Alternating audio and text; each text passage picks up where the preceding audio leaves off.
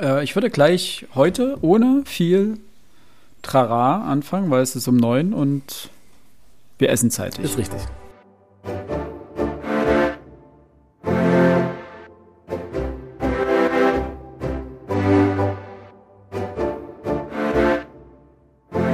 Herzlich willkommen zu Folge 157 des Frontispitz Literatur Podcasts äh, mit mir, Philipp Stöfer und meinen beiden allerliebsten äh, Mitpodcastern, Diskussionspartnern und Freunden, Max Bringmann und äh, Alexander Röske. Halli, hallo, grüß euch. Mit einem breiten Grinsen sage ich Hallo. War sehr schön. Halli, hallo. Angekündigt. Ja, wunderbar. Äh, wir wollen uns heute gar nicht so lange mit der Vorbesprechung aufhalten. Ich habe noch äh, eine kleine News. Ähm, die aktuellen Bestseller in Belletristik und Sachbuch machen wir wahrscheinlich nächste Woche dann, wenn wir unseren Jahresrückblick machen, auf den ich mich auch schon übelst freue. Ich habe heute schon Statistiken mir angeschaut und so Dinge, was wir angeguckt haben oder beziehungsweise was wir gelesen haben dieses Jahr, wie wir Punkte verteilt haben. Toll. Ähm, habe ich Bock drauf. Äh, mir ist nur heute über den Weg gelaufen, dass die Gesellschaft für deutsche Sprache den, äh, das Wort Krisenmodus zum Wort des Jahres mhm. gewählt mhm. hat. Die Plätze 2 und 3 belegten die Wörter Antisemitismus und leseunfähig. es geht dabei um Begriffe, ja? Da muss ich leider die Bild-Zeitung äh, Asche auf mein Haupt äh, zitieren, dass selbst das, das Wort des Jahres äh, dieses Jahr in Deutschland negativ behaftet ist. Also es ist wird Zeit, dass 2023 vorbeigeht. Äh, soweit ich, ähm, wenn ich das richtig verstanden habe, wird ja das Wort gekürt, was am häufigsten ähm, die Headlines dominiert hat oder den Diskurs dominiert hat. Oder was so am, am prägnantesten war. Und hier in dem Fall war irgendwie die Begründung, seit 2020 befinden wir uns eben im Anführungsstrichen Krisenmodus. Corona, Ukraine-Krieg, mhm. ähm, Überfall der Hamas und so weiter. Und dass das deswegen eins der häufigst verwendeten Begriffe in Film, Rundfunk und Druckerzeugnissen ist. Vielleicht, vielleicht ist ja das nächste Wort Frieden, das wir uns allen zu wünschen. Noch, noch schlimmer kann es fast gar nicht mehr gehen. ja, WhatsApp. WhatsApp. Seit drei Jahren. Ja, gut. Anderes Thema. Das ist der vielbeschworene Niedergang der Welt, der so langsam gekündigt wird. Nee, ja, mhm. nee. Wir wollen aber hier keine äh, Untergangsprophezeiungen genau. ähm, verteilen. Lasst uns doch heute lieber ein bisschen über das Dritte Reich reden. Ja, genau. ähm, wir sprechen heute in unserem 44. Äh, in unserer 44. Buchbesprechung über Lichtspiel von Daniel Kehlmann. Recht frisch, äh, frisch, recht frisch erschienen äh, im Rowold Verlag. Und zwar, ich glaube, dieses Jahr, 2023. Ne?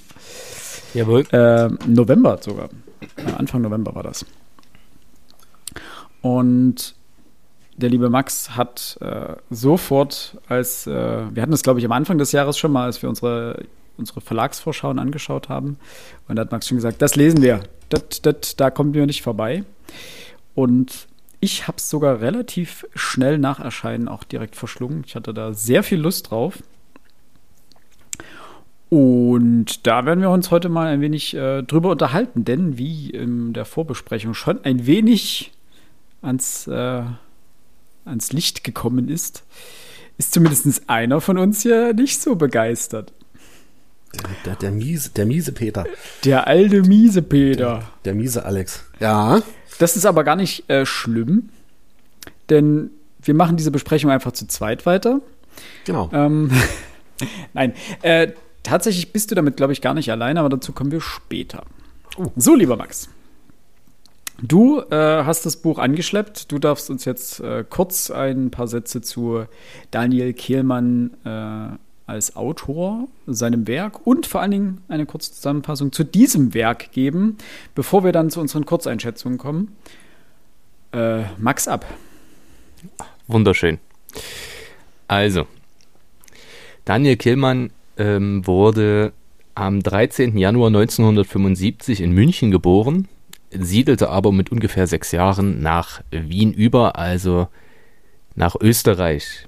Dementsprechend hat er sowohl den deutschen als auch den österreichischen Pass. Ähm, interessant an ihm ist, dass er seine Schulzeit im Kollegium Kalksburg äh, verbracht hat und interessanterweise über genau dieses Kollegium schreibt auch Tonio Schachinger in seinem Roman Echtzeitalter. Also nicht genau das, aber er erwähnt es in dem Buch. Nachdem er die Schule abgeschlossen hatte, äh, studierte er Philosophie und Germanistik, schrieb eine Diplomarbeit über Schiller, äh, beendete seine Dissertation nicht, da er die ersten literarischen Erfolge dann genießen konnte. Spannend finde ich, und da merkt man auch, dass er aus der, also dass er, dass er einen klassischen Weg geht. Ähm, er hatte Poetikdozenturen in verschiedensten deutschen Städten. Zu nennen werden dabei Mainz, Wiesbaden, Göttingen, Tübingen, aber auch die äh, hoch angesehene Frankfurter Poetikdozentur. Zwei davon, mindestens zwei davon, äh, mündeten auch in Bücher, in denen er seine die Inhalte dieser Dozentur verschriftlichte. Die habe ich übrigens auch beide gelesen. Wahnsinnig interessant. Nur kurz privat, äh, er ist verheiratet, hat einen Sohn, lebte zwischenzeitlich auch mal eine längere Zeit in New York ähm, und verfasst neben seinen Romanen auch journalistische und essayistische Texte. So befasste er sich zum Beispiel mit der, der Wahl Trumps in Amerika aber verfasst auch Rezensionen zu Filmen, anderen Büchern und so weiter.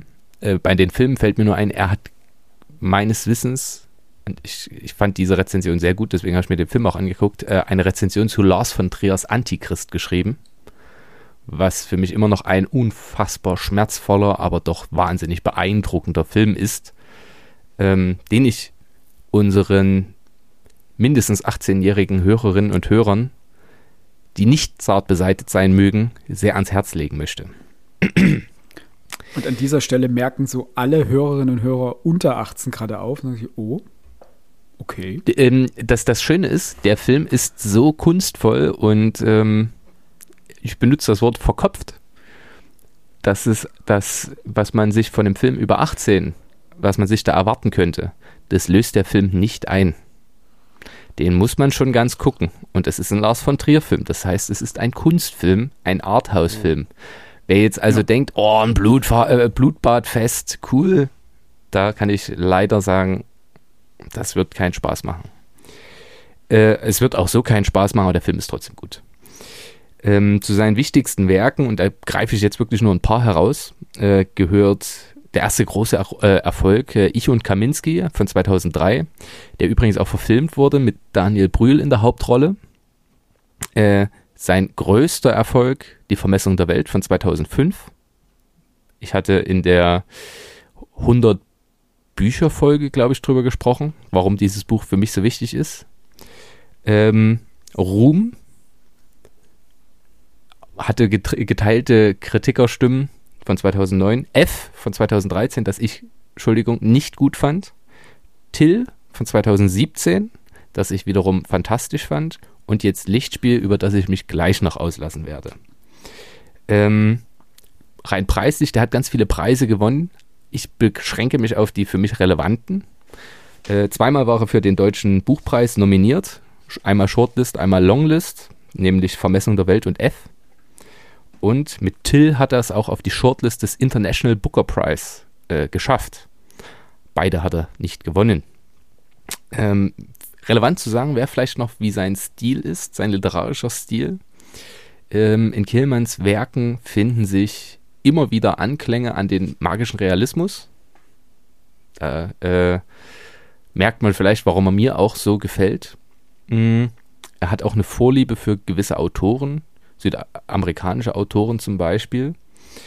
Ähm, des Weiteren, und das habe ich aus verschiedensten Interviews und ähm, anderen Texten über ihn erfahren, und das lässt sich auch aus seinen Werken ableiten, er stellt das Werk über den Stoff. Das heißt so viel wie, ihm ist häufig vor allem bei der Vermessung der Welt vorgeworfen worden, er halte sich nicht an die historisch verbürgten Dinge kürzt Personen raus, wie zum Beispiel äh, Carlos Monzufar, der mit äh, Alexander von Humboldt gemeinsam reiste, der in seinem Text Die vermessene Welt gar keine Erwähnung findet. Und das macht er, weil ihm bestimmte Personen gegebenenfalls nicht in den Kram passen und er die dann einfach auskürzt. Das gleiche gilt jetzt auch für den neuen Roman, aber da kommen wir dann definitiv noch drauf zu sprechen. Ähm, über dieses Problem hat er auch ein Essayband geschrieben namens Wo ist Carlos Monsufar, äh, in dem er genau das beschreibt. Interessant fand ich auch noch, das habe ich vorhin erst ähm, noch äh, recherchiert, er hat auch eine geteilte Ansicht zu Kritikern. Ähm, denn er hat in einem Interview mal gesagt, und das ist ein tolles Zitat, das ich gerne wiedergeben möchte, Kritiker, Zitat, das ist wie mit den Zahnärzten. Man fragt sich manchmal, warum es Menschen gibt, die freiwillig diesen Job ausüben. Aber die Abschaffung des Berufsstands kann man deshalb auch nicht fordern. Zahnärzte sind allerdings, es lässt sich nicht leugnen, im Normalfall besser ausgebildet. Und damit hat er aus meiner Sicht nicht völlig Unrecht. Aber da wir selbst Buch Literaturkritik machen, vielleicht nicht in dem Maßstab, wie es vielleicht die FAZ, die Süddeutsche oder die Zeit tun, ähm, versuchen wir trotzdem fair mit den Autorinnen und Autoren ins Gericht zu gehen. Dementsprechend ziehe ich mir diesen Schuh nicht unbedingt an. Das Interessante ist, gerade Ruhm wurde wahnsinnig kritisch besprochen, teilweise von einer Zeitung in, auf zwei verschiedene Arten und Weisen. Aber innerhalb kürzester Zeit waren von dem Buch halt auch 300.000 Exemplare vergriffen. Er ist also, und das würde ich tatsächlich so sagen, mit äh, Ferdinand von Schirach eigentlich der deutsche Autor, der noch lebt, der sich auch international verkauft und dessen Filme und Texte international auch Bedeutung haben. Das zu Daniel Kehlmann. Jetzt zu seinem Buch Lichtspiel, über das wir heute sprechen wollen. Ich bitte übrigens, meine Herren, äh, dass ich den Abschluss der Kurzeinschätzung dann übernehmen darf. Ähm, in Lichtspiel das, wie Philipp schon sagte, im November 2023 erschienen ist, geht es um den berühmten deutschen Filmregisseur Georg Wilhelm Pabst, der seinen, seine Hochzeit in der Weimarer Republik hatte und gemeinsam mit äh, solchen Regisseur, äh, Regisseurgrößen wie Fritz Lang massiven Einfluss auf die Entwicklung des Films genommen hat und dessen Verstrickungen im nationalsozialistischen Deutschland. Denn Georg Wilhelm Papst gehört zu den, man nannte ihn auch den roten Papst, er galt als links ähm, und im Wissen um seine Position und seine Fähigkeit, Filme zu drehen, emigriert er relativ schnell in die USA, stellt dort aber fest, dass er zum einen nicht die Filme drehen kann, die er möchte und das Filmedrehen in der Hollywood-Fabrik anders funktioniert, als er es in Deutschland gewohnt war und im europäischen Ausland. Daraufhin reist er zurück, über die Gründe wird gleich noch zu sprechen sein, und das kann man, glaube ich, so sagen, geht einen Pakt mit dem Teufel ein. Im wahrsten Sinne des Wortes, wenn man die Szene dann rekapituliert. Und über diese Themen und die Frage, wie weit darf die Kunst gehen oder wie weit darf man sich ethisch versündigen um seiner Kunst willen, um diese Frage dreht sich dieser Roman, allerdings eben nicht nur. Und ähm, alles weitere werden wir gleich in der Podcast-Folge besprechen. Aber bevor wir zur Spoilerwarnung kommen, bitte ich euch, meine lieben Herren, um eure Kurzeinschätzungen. Der liebe Alex darf anfangen. Ich darf anfangen. Äh, ja, ich die damit negativste wir jetzt habe. So nee, damit wir dir jetzt einfach nicht äh, Punkte vorwegnehmen oder okay. ähnliches, damit du frei von der Leber deine Kritik oder deine Kurzeinschätzung loswerden kannst. Ich, ich, nenn, ich, ich mache mal eine etwas längere Kurzeinschätzung. Ich nenne die Kritik, ohne die jetzt hier auszuführen. Das können wir später immer noch machen. Äh, einfach nur, dass ihr mal eine Übersicht habt. Vielleicht antwortet ihr mir ja sogar schon draus, äh, drauf mit euren Kurzeinschätzungen. Ähm, gut, für mich war Lichtspiel von Daniel Kehlmann ein Buch der Extreme. Also was jetzt so mein, mein mein, mein Feeling mit dem Buch angeht. Also einerseits, dafür kann Kehlmann natürlich nichts, äh, ich kann dieser Thematik Drittes Reich einfach nichts abgewöhnen. Also es tut mir leid, aber das ist eine Thematik, die interessiert mich wirklich null. Äh, Im historischen Kontext wenig, im literarischen Kontext noch viel, viel weniger. Ähm, der zweite Punkt darauf aufbauend ist natürlich die Art und Weise, wie hier die Person Papst dargestellt und beschrieben wird. Äh, ich habe da auch immer im Hinterkopf, über allem schwebt halt auch immer irgendwie so Klaus Mann, Mephisto, äh, an, an das dieses Buch partout nicht rankommt. Die Bücher kann man nicht eins zu eins vergleichen, das ist, das ist mir schon bewusst, aber diese Thematik, die, die Entwicklung geht halt doch in die, in die gleiche Richtung. Das, das passt nicht. Das war, war Klaus Mann äh, meiner Meinung nach doch etwas tiefgreifender vor allem auch. Ähm, nächste Problem hatte ich mit der Sprache, dieser Wechsel aus dieser historischen Sprache, also das, was er versucht hat, wie man es in den 20er, 30er, 40er Jahren gesprochen hat, und andererseits dieses moderne Sprechen, was mir partout nicht so gefallen hat. Großes Problem hatte ich auch mit diesen starken Wechseln zwischen diesem auktorialen Erzähler, der allwissend ist, der, der Dinge erzählt, die mir darüber hinaus auch vollkommen unwichtig sind und ähm, dann dem Ich-Erzähler, also der Person, dem, dem personalen Erzähler, äh, was wiederum kaum Einblicke in Anführungszeichen in die Hintergründe ließ. ließ. Es gab Einschübe, das kann ich nachher noch benennen, die, die erschienen mir so sprachlich auch so unsinnig, ähm, die, die nichts in dem Text zu suchen haben. Und andererseits die Kapitel mit dem Sohn, mit, äh, mit, mit Jakob, also gerade der Grenzübergang, da werden wir nachher auch drüber sprechen, seine, seine, seine Zeit in der Schule, die waren ja mal mega gewesen. Wäre das gesamte Buch in diesem Tempo, in diesem Sprachfluss, in dieser Sprache geschrieben worden, äh, ich glaube, dann würde ich hier über ein Acht-Punkte-Buch sprechen. Ne? Aber das Buch ist halt in seiner Länge nicht so wie diese Kapitel aufgebaut. Was ich mir auch anrechnen muss, ich hatte so ein bisschen das Gefühl, dass, dass Kremann hier versucht hat, das Buch so zu schreiben, wie ein Regisseur versucht, seinen Film zu schneiden.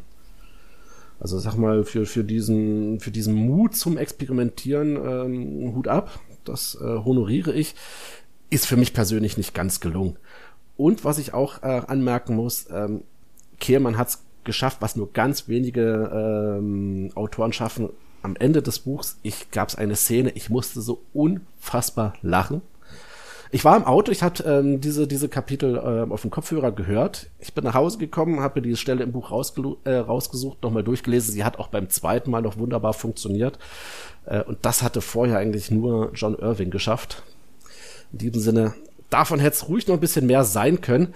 In der Summe muss ich aber wirklich sagen, ähm, vom Guten war es mir in diesem Buch zu wenig und von dem weniger Guten zu viel. Hm. Dankeschön. Sehr, sehr, gute Einschätzung. Also ich bin äh, sehr angetan. Ähm, auch wenn ein paar, also wenn es bei mir ein bisschen anders war, ähm, meine Meinung zur Dritte Reich-Literatur kennt ihr ja. Das ist so ein Buch pro Jahr reicht mir da eigentlich, was in die Kerbe schlägt. Ähm, das war auch so der einzige Punkt, weshalb ich im Vorfeld gar nicht so gehypt war auf das Buch. Als ich dann aber angefangen habe, es zu lesen, hatte ich ein ganz anderes Problem. Und zwar, normalerweise lese ich die Bücher, die ich für den Podcast lese, ja etwas anders als Bücher, die ich privat lese. Also viel analytischer im Zweifelsfall. Und Bücher, die ich privat lese, da habe ich zwar auch den leicht analytischeren Blick äh, drauf. Ähm, wenn mir was ins Auge springt, markiere ich es auch, aber ich nehme die Bücher dann im Zweifelsfall nicht auseinander. Wie ich das normalerweise bei Podcast-Büchern tue, ähm, einfach damit wir sie besser analysieren können und darüber sprechen können. Und hier bei dem Buch hatte ich das, naja, in Anführungsstrichen das Problem, dass mich dieses Buch wirklich mitgerissen hat. Ich hatte ein paar kleine Startschwierigkeiten über das erste Kapitel, aber danach hat mich das Buch mitgerissen und es gab einfach Kapitel, durch die bin ich einfach durchgeflogen, ohne ein einziges Zettelchen dran geklebt zu haben. Was mir dann im Nachhinein so ein bisschen auf die Füße fiel, weil ich mir dachte, äh, verdammt, ich habe jetzt, ich muss das Kapitel nochmal durchgehen äh, um einen Zettel reinzukleben, damit ich im Nachhinein mit euch darüber sprechen kann, weil ich da einfach nur so durchgerauscht bin. Und es lag jetzt vielleicht auch daran, also dieser Sog, den dieses Buch entwickelt hat, lag vielleicht auch daran, dass ich ähm, vom Kino in den 30er Jahren keine Ahnung hatte. Ähm, klar, es gibt so ein paar Dinge, die hat man schon mal gehört. Greta Garbo, Luise Brooks, äh, Metropolis, also es gibt so ein paar Eckpunkte, die kann man ungefähr einordnen oder kann ich ungefähr einordnen. Aber so im Gesamten, die Entwicklung des Kinos 20er, 30er, 40er Jahre, habe ich keine Ahnung. Ich weiß nicht, wer die Größen der Zeit waren. Ähm, ich weiß nicht, was die maßgeblichen technischen Entwicklungen dieser Zeit äh, waren, was dort ähm, vorgegangen ist, äh, auf was man achten muss. Und allein deswegen, weil hier so viel Wissen oder so viel Atmosphäre darum erzeugt wird und so viel Wissen dahingehend vermittelt wird, hat mich dieses Buch absolut mitgerissen. Denn, und da muss ich auf deine Kritik gerade zurückkommen, Alex, du hast gesagt, das Buch fühlt sich ein bisschen an, als hätte er versucht, es ähnlich wie einen Film zu schneiden. Ähm, dem würde ich komplett zustimmen. Das Buch heißt nicht zufällig Lichtspiel. Und sehr, sehr, sehr viele Szenen hier drin funktionieren cineastisch sehr gut. Denke ich auch. Also man hat, während man diese Szenen liest, das Gefühl wie, davon, wie sie auf Leinwand aussehen könnten oder würden. Und gerade der Punkt hat mich dann ab Seite 50 komplett mitgezogen. Also ich bin dann wirklich in einem, in einem Rausch durch dieses Buch durchgeflogen, wie ich es lange nicht mehr bei einem Buch hatte. Also das war für mich wirklich ein Page-Turner, der zwischen echt unangenehmen Stellen und grandiosen erzählerischen Stellen schwankte. Ähm, die unangenehmen Stellen, ähm, da kommen wir dann später nochmal drauf äh, zu sprechen, bestimmt, waren die, diese Interaktionen mit ähm, Menschen des Regimes, die teilweise wirklich schmerzlich waren ähm, und die dir einfach so als Leser schon so ein unangenehmes Gefühl gegeben haben. Und dann, wie du jetzt gerade gesagt hast, vor allen Dingen die Szenen mit dem Sohn und dieser Wechsel zu diesen Szenen mit, den, äh, mit dem Sohn, grandios, haben mir richtig viel Freude bereitet, äh, waren so, man hatte sich so ein bisschen eingegroovt auf den, auf den Grundtenor des Textes und dann kam dieser Wechsel, man war sofort wieder hellwach. Sagt, okay, krass, hier passiert, irgendwas passiert jetzt, hier nimmt das Buch jetzt eine andere, eine, schlägt eine andere Richtung ein. Und diese Momente mochte ich. Immer wenn der Text mich so Gefahr lief, mich zu verlieren, kam eine Wendung, kam, ähm, also sei es eine inhaltliche Wendung oder eine sprachliche Wendung, die mich wieder zack zurückgeholt hat in den Text äh, und wieder weitergefesselt hat. Und ich mochte auch einfach die Geschichte. Und ich mochte, was diese Geschichte für ein Bild von dieser Zeit erzeugt hat in meinem Kopf. Ja, es ist ein literarisches Werk. Das heißt, äh, wir haben hier Autorenfiktion natürlich mit dabei. Kehlmann wird wieder einiges ausgespart haben, wird einige Sachen hinzugedichtet haben. Es gab Begegnungen zwischen Papst und diversen äh, historischen Persönlichkeiten zu der Zeit. Viele erscheinen plausibel, sind aber nicht verbirgt. Trotzdem habe ich ein Gefühl dafür bekommen. Ich habe jetzt länger drüber sinniert, wie ich meine Kurzeinschätzung aufbaue, was ich mir für die Abschlussbewertung aufhebe. Aber um nur ein paar wenige Sachen zu nennen und dann relativ schnell zu einem Schluss zu kommen, was ich positiv fand am Buch. Das Einstiegskapitel ist genial. Es ist schlicht genial, sowohl von der Schreibweise als auch von der Bedeutung für das Gesamtbuch. Die Darstellung von Papst in Amerika, der plötzlich vom gefeierten Regisseur zum Bittsteller wird, auf den niemand hört, schon alleine durch seine Sprachbarriere. Die einzelnen Szenen, die, ihr habt es schon angedeutet, filmisch sind. Allen voran zu nennen ist die Szene auf diesem Dinnerabend in Amerika, die wie, also das ist, das ist unfassbar. Ähm, auf Jakob Papst werde ich jetzt nicht nochmal eingehen, das habt ihr schon genannt. Spannend sind fast alle Personen dieses Textes. Die intertextuellen Bezüge des Textes sind herausragend. Ähm, der erzählerische Aufbau generell, die Darstellung, auch der einzelnen Begegnungen, der einzelnen Szenen, der Dialoge, ähm, auch das wieder einmal äh, dass ma etwas Magisches eingebaut wird in bestimmten Szenen. Ähm, kurzum, ein Meisterwerk. Für mich ein absolutes Meisterwerk. Das ist mindestens das beste deutsche Buch seit zehn Jahren. Mindestens. Das ist okay. Aussage. Dann würde ich sagen, starten wir äh, direktement in die Besprechung für euch, liebe Hörerinnen und Hörer. Äh, wir werden jetzt komplettement über diesen Text äh, sprechen. Das heißt, wir werden auch äh, wichtige Stellen besprechen und äh, dort gegebenenfalls spoilern. Das heißt, wenn ihr das Buch lieber unvoreingenommen hören wollt oder lesen wollt, ähm, je nachdem, ähm, dann müsstet ihr jetzt hier Pause drücken, euch das Buch zur Hand nehmen, es fix lesen, und dann ab hier weiterhören. Ich hatte irgendwo in einer Kritik gelesen, dass Kehlmann so als so der, der, der Meister der Einführungen gilt. Und äh, wenn man sich mal so diverse, nicht Rezensionen, aber so, so Kritiken jetzt äh, Kaufportalen anguckt, gibt es viele, die über das erste, über das Einführungskapitel äh, schimpfen. Na, dass das nicht besonders dolle sein muss. Ich muss aber Max recht geben. Also mir hat's auch gefallen. Das war, das, das war ja nicht nicht nur okay. Ich würde hier bloß sagen, was mich ein bisschen gestört hat, also dass das, äh, äh, wie hieß er denn gleich? Franz Wilczek. Das, genau, dass dass der ein wenig ähm, dement ist. Das hätte Killmann jetzt nicht. Aber genau das ist doch das Grandiose. Dieses Kapitel nein, nein, ist aus seiner Sicht geschildert ja, und dadurch verblasst nee, dann, dann, zwischendrin dann, alles wieder. Das, dann muss ich, dann muss ich weiterreden, dass der Mann dement ist. Ähm, das hätte Kehlmann jetzt hier nicht, ich übertreibe, zehnmal sagen müssen. Diese, dieses, diese, diese Szenerie, an die er sich nicht mehr erinnern kann. Es ist die Art und Weise, wie er spricht, dieses Aufbrausende, diese Erinnerungslücken, ähm, dieses Erinnern, was ganz langsam wieder zurückkommt. Die Scham, die er dabei empfindet, die am, am Ende des Einführungskapitels, ja, das ist, der Mann ist altersdement. Das, das wissen wir. Also ich hatte hier so manchmal so ein bisschen Gefühl, okay, man kitzelt so ein bisschen am Intellekt der, der, der, der, der, der, der Leserschaft, damit die dann auch, auch mal sagen können, oh ja, das habe ich verstanden. Also diese, diesen Zusammenhang, den kriege ich hin. Vor allem dann mit dem jungen Rosenkranz. Der ist Jude, das wissen wir alle. Dass sein Vater letzten Endes bei der Verfilmung von Molander als, äh, äh, als, wie sagt man, Kriegsstatist, Kriegsflüchtlingsstatist, als äh, ja. Kriegsgefangener. Komparse mitmacht, ne? als Komparse, genau. Schweres Wort. Äh, das, das, das, das kreide ich so ein bisschen an. Also das, ach komm, das, nee, das, das, das hast du da nicht nötig. Aber an sich, die, also die, die Idee, gewissermaßen einen Dementen hier, ähm, ja lange nach den Geschehnissen, die Einführung denken zu lassen, wiedererleben zu lassen, die war gar nicht so schlecht. Das stimmt. Das Alex, es kommt noch was dazu, was du aus meiner Sicht ja. vergessen hast. Oh. Weißt du, wie das äh, der Ort heißt, an dem er sich befindet? Äh, A, das, das, das meinst du das Sanatorium Abend Abendruhe. Ja. Jawohl.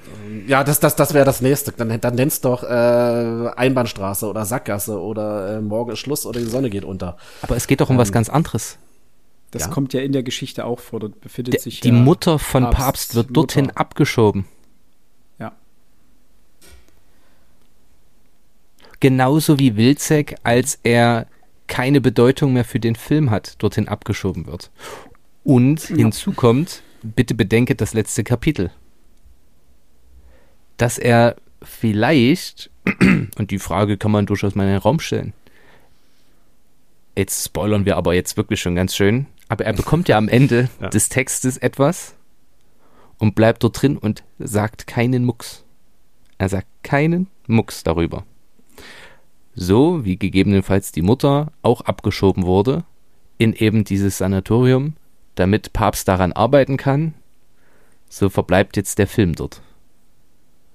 Und wenn man das in dem Gesamtkontext sieht, ist das doch ein, vor allem, dass er auch noch den, eben ein Nachkommen dieser ähm, maximal grenzüberschreitenden äh, dieses maximal grenzüberschreitenden Umgangs mit, wie kriege ich meinen Film so, wie ich ihn haben möchte, hin, dass er auch noch so jemanden trifft und aber eigentlich nichts mehr darüber weiß und auch nicht mehr darüber nachdenken möchte, gleichzeitig alle ihn immer nur nach Papst befragen, das erinnert an ähm, Goethe, der Zeit seines späten Lebens dann immer nur noch über Schiller gefragt wird, wie der denn so war da, da, da kommt so viel zusammen in diesem, in diesem ersten Einstiegskapitel, dass man am Anfang natürlich alles noch nicht weiß, aber im Gesamt, wenn, wenn ich dann das Gesamtwerk sehe, dann ist dieses Einstiegskapitel, das, das, das wirft dir ganz viele Fäden hin, von denen du gar nicht wusstest, dass das ein echter Faden ist,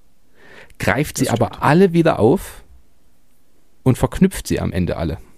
Und das ist der Grund, warum ich diesen Text so wichtig finde, äh, also dieses Einstiegskapitel so wichtig finde. Und ich würde sogar noch einen Schritt vorher anfangen.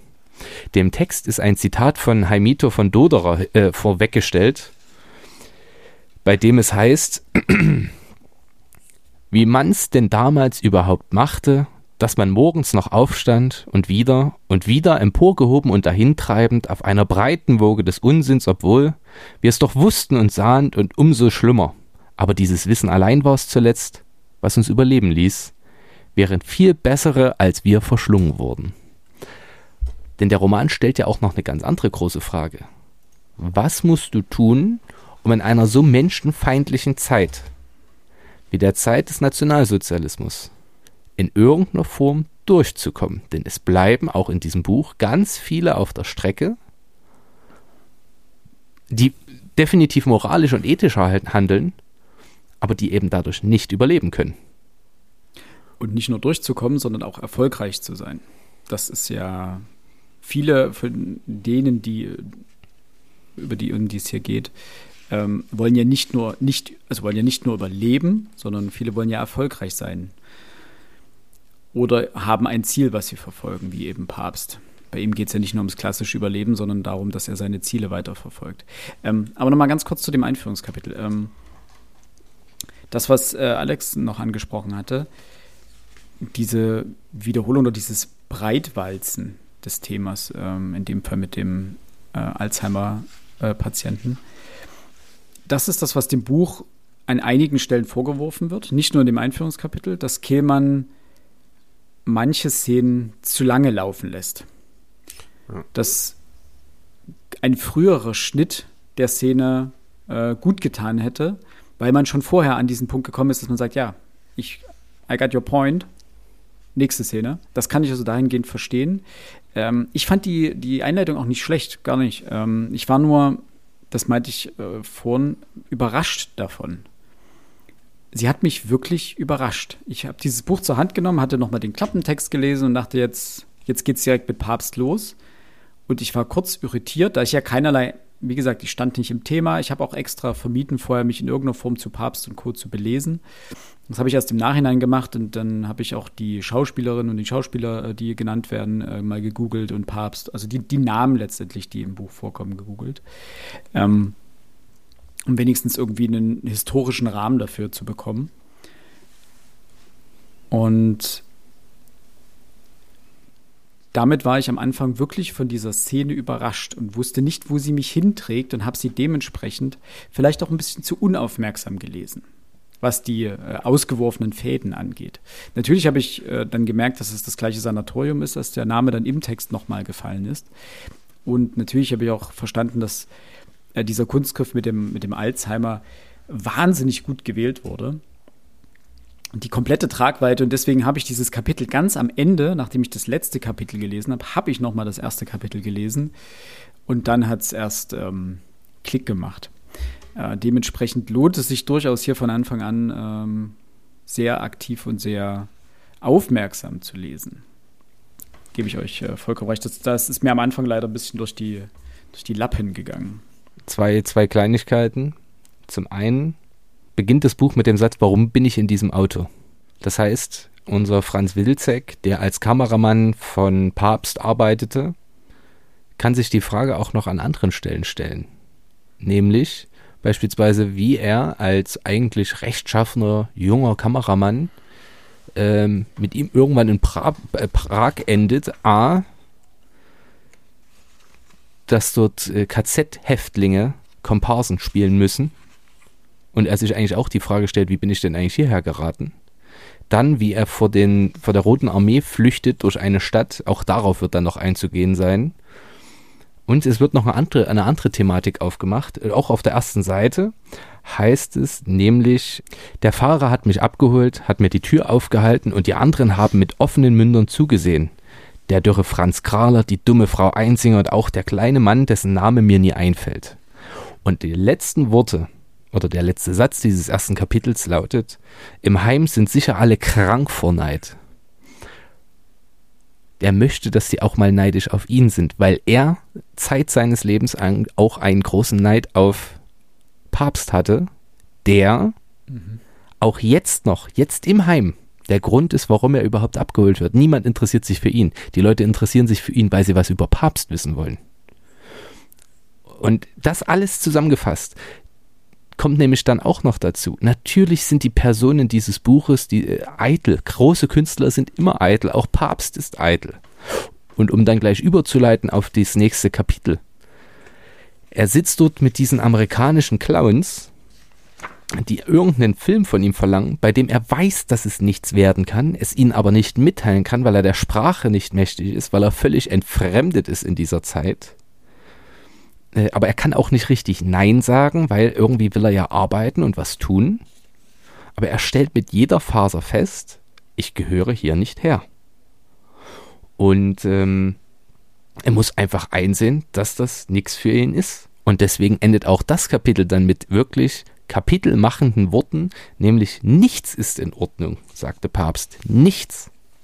Er gehört nicht dorthin. Diese Entfremdung in Amerika ist für ihn auch schmerzvoll und er wird vieles eingehen, das erfahren wir schon in diesen kurzen Momenten, um dieser Entfremdung dort zu entfliehen und auch seiner künstlerischen, seinem künstlerischen Stillstand, wenn nicht sogar extremem Rückschritt.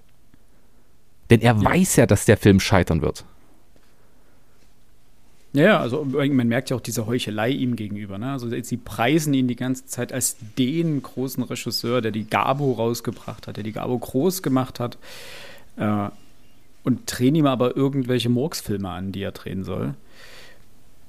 Ähm, und was du gerade meintest mit, äh, das geht um sehr viele eitle Personen, das sagt auch, äh, ich glaube, Greta Gabo sagt das auch auf Seite 52. Äh, es tat ihr leid, dass sie so mit ihm hatte sprechen müssen, aber eines hatte die Erfahrung sie gelehrt. Regisseure akzeptierten kein sanftes Nein. Was schlicht und einfach daran lag, dass Menschen, die ein sanftes Nein akzeptierten, nie Regisseure hätten werden können.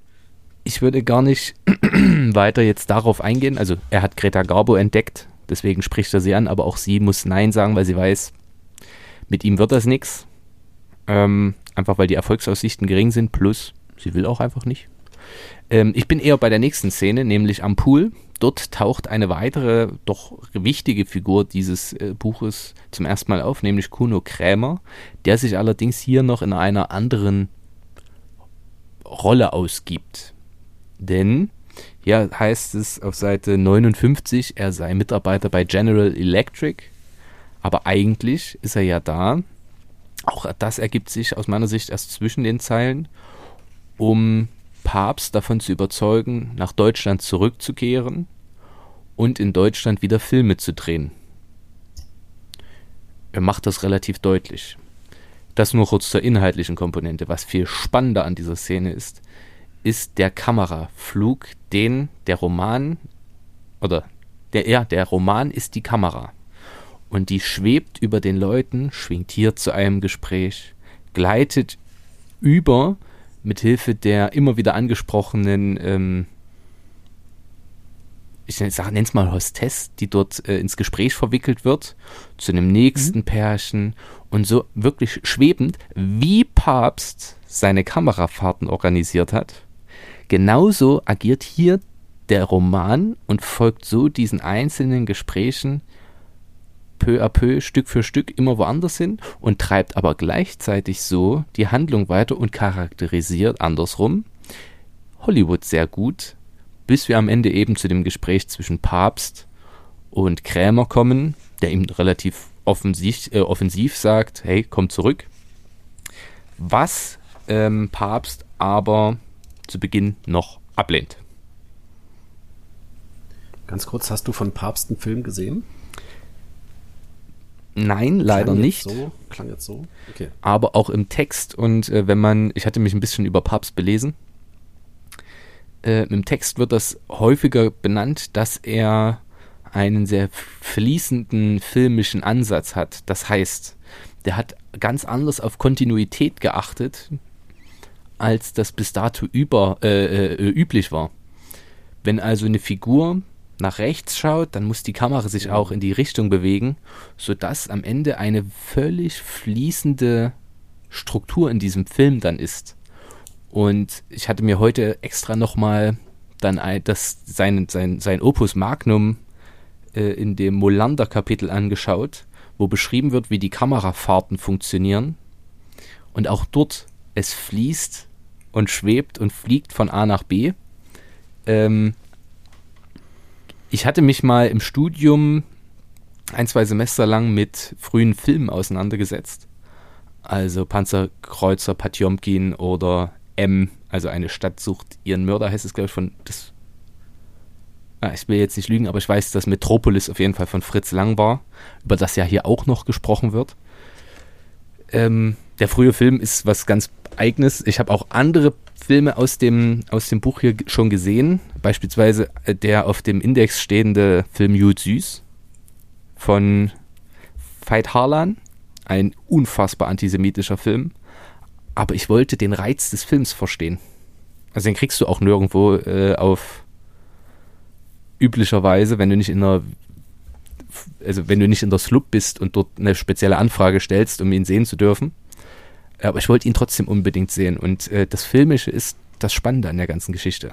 Also auch die, die einzelnen Shots zu analysieren. Warum geht er jetzt von da nach da? Wie filmt er immer die Figur, um eine bestimmte Wirkung zu erzielen?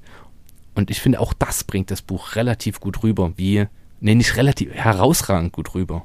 Wie auch filmische Dinge in den 20er, 30er Jahren funktionierten. Ja, zumal. Es, gab so, so hm? Entschuldigung. Ja, bitte. Es gab so, so eine Szenerie, ähm, ich glaube, das hast du jetzt gerade angesprochen, wo sie sich unterhalten, wie bestimmte ähm, Szenen überhaupt gedreht werden sollen. Ne? Wenn sich zwei unterhalten, muss der eine links an der Kamera vorbeigucken, der andere rechts an der Kamera vorbeigucken, wenn er gefilmt wird, damit die Zuschauer eben denken, die beiden gucken sich an. Ähm, das war für mich so was, was so ein bisschen fehl ähm, in diesem Buch war, ähm, weil das meine Meinung es, es las ich jetzt nicht unbedingt dafür, äh, nicht, nicht, nicht, nicht so, dass das die Geschichte als solche voranbringen sollte, sondern das war ein Dienst Kehlmanns am Leser. Muss ich dir insoweit ja, widersprechen? Weil ähm, heute ist es bekannt als Schuss-Gegenschuss-Verfahren. Na? Also, damit wir das Gefühl haben, wie es beschildert, so werden heute noch Filme gedreht. Die Idee stammt, weiß nicht, ob sie direkt von ihm ist oder ob es jemand anderes vor ihm schon mal gemacht hat, aber er es nicht wusste. Aber dass er das hier nochmal so deutlich macht, zeigt, was für ein Vorreiter ähm, Papst war. Und, das ist ja eigentlich das Interessante, Papst hält sich nicht für einen herausragenden Regisseur. Er hält sich Doch, für einen herausragenden Cutter. Also ein äh, Schneider. Der, Schnitt. Ja, Schneider finde ich ist ein blöder Begriff, nee. deswegen Schnittkünstler. Schnitt, Schnitter. Ja, Und er sagt auch, äh, einen guten Film drehen kann jeder einen herausragenden Cut machen, also einen herausragenden Schnitt schaffen, das kann eben nicht jeder. Und genau dieses Schuss-Gegenschuss-Verfahren beruht eben auf einem sehr, sehr guten Schnitt, damit das funktioniert. Und um die Genialität Papstes zu zeigen, zu charakterisieren, zu illustrieren, ist es eben nötig, auch solche Dinge einzuführen. Plus, die wenigsten Menschen haben sich mit grundlegenden äh, filmanalytischen Facts und, und Darstellungsformen je auseinandergesetzt. Warum auch? Wir gucken Filme heute ganz ja, anders. Das, das, das meinte ich. Das meinte mit dem Dienst am, am Leser eben. Aber ja, du hast recht. Wobei jetzt die, die, die nächste Frage aufkommt, ähm, weiß nicht, du hast wahrscheinlich jetzt doch mehr zu Papst äh, dir angelesen, als ich es getan hat ist den Papst wirklich dieser herausragende Regisseur oder ist das bloß etwas, was man ihm heute andichtet? Er war sicherlich ein begnadeter Stummfilmregisseur. Und ab den 1930er, 31er Jahren ging er dann ins, in, in, in, den Tonfilm über. Und die Filme waren ja dann, wenn mich nicht alles täuscht, eben nicht mehr ganz so erfolgreich. Und wir haben ja damals auch diesen Cut gesehen. Es gab ja hunderte Regisseure, die diesen Schritt zum Tonfilm nicht geschafft haben. Tausende Schauspieler übrigens auch, ähm, die diesen Schritt eben nicht geschafft haben, weil sie eben für den Tonfilm eher weniger geeignet waren, weil dann doch ganz andere ähm, Fähigkeiten wichtig waren. Äh, wenn ich das nicht, kurz be beantworten kann. Ja, gerne. Ähm, gerne. in den 19 bis, bis, sagen wir mal, Ende der 20er Jahre ist das künstlerisch avantgardistisch äh, vorreitende Land des Films, einfach auch durch das blühende Berlin, die goldenen Zwanziger und so weiter, ist, äh, ist Deutschland. Ja, Rein von der Einnahmequelle ist es definitiv Hollywood, damals schon. Ja, also dort ist es einfach noch ein Sip größer, was ja auch nachvollziehbar ist, aber die müssen auch andere Filme drehen. Das zeigt sich auch in dieser einen Szene, dass es dort eben schon ums Geld geht. In Deutschland insofern noch nicht ganz so sehr. Äh, tatsächlich gelten, mir fällt der dritte gerade nicht ein, aber Fritz Lang, Papst und ein dritter, dessen Name mir gerade nicht einfällt, gelten als die drei großen Regisseure Deutschlands. Friedrich Murnau? Murnau, genau. Äh, Murnau ist Ewald der dritte. Dupont würde mir jetzt nur einfallen. Äh, der sagt mir jetzt, der sagt mir gerade nix. Ähm, aber die ersten drei sind die, die absolut Wahnsinnsregisseure, die auch die ganze der Technik, die Art und Weise, wie man Filme macht, revolutioniert haben. Das ist ja das Avantgardistische an der ganzen Sache. Und das, äh, das war, wurde ich, da würde ich gerade noch drauf zu sprechen kommen. Ähm, das, was Max gerade meinte mit äh, Papst weiß, dass er nicht der beste Regisseur ist, davon spricht er hier im Buch auch, als er eben genau äh, Lang und Murnau aufzählt und sagt, die, die sind die besseren Regisseure. Was er macht und was ihn auszeichnet, ist eben der gute Schnitt. Und wo wir gerade beim Thema waren, wie grundlegend Film funktioniert. Wenn du einen Film drehst, auch damals schon, hast du den Film nicht chronologisch gedreht. Das heißt, es folgt auf Szene 1, folgt nicht Szene 2 und nicht Szene 3. Also so wie wir den Film am Ende sehen, so wurde er nicht gedreht. Sondern wie Filme auch jetzt noch gedreht werden, man fängt an mit Szene 42, Szene, danach kommt Szene 37, danach kommt Szene 260, danach kommt Szene 4, dann kommt Szene 1. Weil die Szenen in der Regel an die äh, Location gebunden sind und an die Schauspieler und die Termine der Schauspieler. Das heißt, in der Regel versuchst du, um gerade Kosten zu drücken etc., wenn du die Schauspieler XY für vier Tage gebucht hast, drehst du alle Szenen mit diesem Schauspieler, wenn es einer deiner A-Riege Schauspieler ist, äh, drehst du die, die Szenen mit ihm oder ihr so schnell wie möglich an einem Block ab. Um auch Nachdrehs etc. zu äh, vermeiden etc. Ähm, und das gleiche gilt bei Locations. Wenn du das Filmstudio, davon spricht Papst zwischendrin auch, sie haben das Studio nur so und so viele Tage, sie müssen das jetzt drehen, dann müssen diese Szenen in diesem Studio gedreht werden innerhalb dieser Tage. Und das Revolutionäre daran war an Papst, ist, wenn du einen Film so konzipierst und bedenkst, dass die Szenen nicht chronologisch folgen, musst du den Aufbau einer jeden Szene so minutiös planen, damit es keine Anschlussfehler gibt. Das ist im Zeitalter digitaler äh, Methoden kein Problem mehr oder ein geringeres Problem, weil du jederzeit äh, dir das, äh, das Filmmaterial anschauen kannst ähm, und auch die vorhergehende Szene, die du gedreht hast, äh, überprüfen kannst, ähm, etc. Aber zu der Zeit, und das machte eben Papst so besonders, ähm, seine Fähigkeit, szenenübergreifend die Kameraposition zu markieren, zu wissen, in welche, welche Richtung schwenkte die Kamera das letzte Mal in dieser Szene, welche, welche Bewegungen wurden von Schauspielern gemacht, welche Objekte waren, sind ins Bild gerollt, aus dem Bild gerollt, wie er das mit dem Ball beschreibt. Ähm, und diese Übergänge sozusagen richtig zu filmen, also schon bei Szene 30 zu wissen, die man heute dreht, dass man Szene 38, 39, die man aber erst in drei, vier Wochen dreht, so und so filmen muss. Ähm, diese Fähigkeiten, die haben Papst so besonders gemacht. Und daraus, und das war so dann seine Qualität, konnte er dann im Schneideraum hervorragende Schnitte setzen. Und das, das sieht er selber bei sich als Stärke, jedenfalls in diesem Roman. Und das war wohl auch ähm, das Revolutionäre an ihm oder das Besondere an ihm, dass die, es war wohl nichts Unübliches, dass man bei Filmen aus dieser Zeit äh, Anschlussfehler hatte das äh, Schwenks der Kamera in die eine und dann in die andere Richtung plötzlich ging. Äh, weil einfach darauf nicht geachtet wurde oder weil man das nicht auf dem Plan hat oder sowas. Und das hat Papst halt revolutioniert, beziehungsweise hat dort ähm, maßgeblich Einfluss drauf genommen. Wollen wir zurück zum Buch kommen? Ja, bitte. Ähm, eine kurze Frage. Äh, das geht wahrscheinlich hauptsächlich an dich, Max. Ähm, wie viel Zettel, Anmerkung hast du noch im ersten Teil des Buches? Denn, das haben wir, glaube ich, am Anfang noch nicht erwähnt, das Buch ist in zwei, nein, drei große Blöcke unterteilt, die man am Anfang, vielleicht, ich weiß nicht, hattet ihr das verstanden, als ihr dieses Buch aufgeschlagen habt, kommt das erste, als erstes draußen. Mhm. Wusstet ihr sofort, äh, um was es sich handelt? Immer noch Leider nein. ja, durch Spoiler ah, aus okay. äh, Schade. Zeitungsberichten. Ja. Okay, ich habe mir vorher keine Rezension durchgelesen. Ähm, das fand ich einen tollen Kniff. Äh, ich war am Anfang irritiert, dachte, ah, okay, draußen. Es hat dann relativ schnell, also es dämmerte dann relativ schnell bei mir, als ich gemerkt habe, okay, wir bewegen uns sehr viel in den USA. Äh, und dann kommt dieser Schnitt zum Drinnen. Es geht sozusagen um das Deutsche Reich. Einmal ist man außerhalb des Deutschen Reiches, dann gibt es einen Schnitt dann ist man innerhalb des Deutschen Reiches. Dieses Kapitel nennt sich drinnen. Und wenn ich mich nicht irre, blättert das letzte danach. Danach. Genau. Draußen drin und danach. Und dann gibt es verschiedene Unterkapitel, aber ähm, genau. Hast du, lieber Max, im draußen Kapitel noch äh, maßgebliche Anmerkungen? Ansonsten würde ich nämlich dann ähm, Nur zu seinen eine. Beweggründen kommen, warum er nach drin wandert und was dann dort passiert. Dann sprich. Okay, nur, nur eine noch. Auch das finde ich ist ein hübscher Kniff.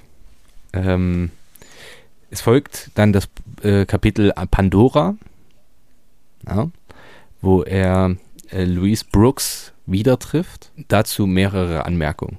Punkt A. Pandora bezieht sich auf den Text Die Büchse der Pandora. Und wir wissen, also die Büchse der Pandora, diese Sage kennt ihr, hoffe ich.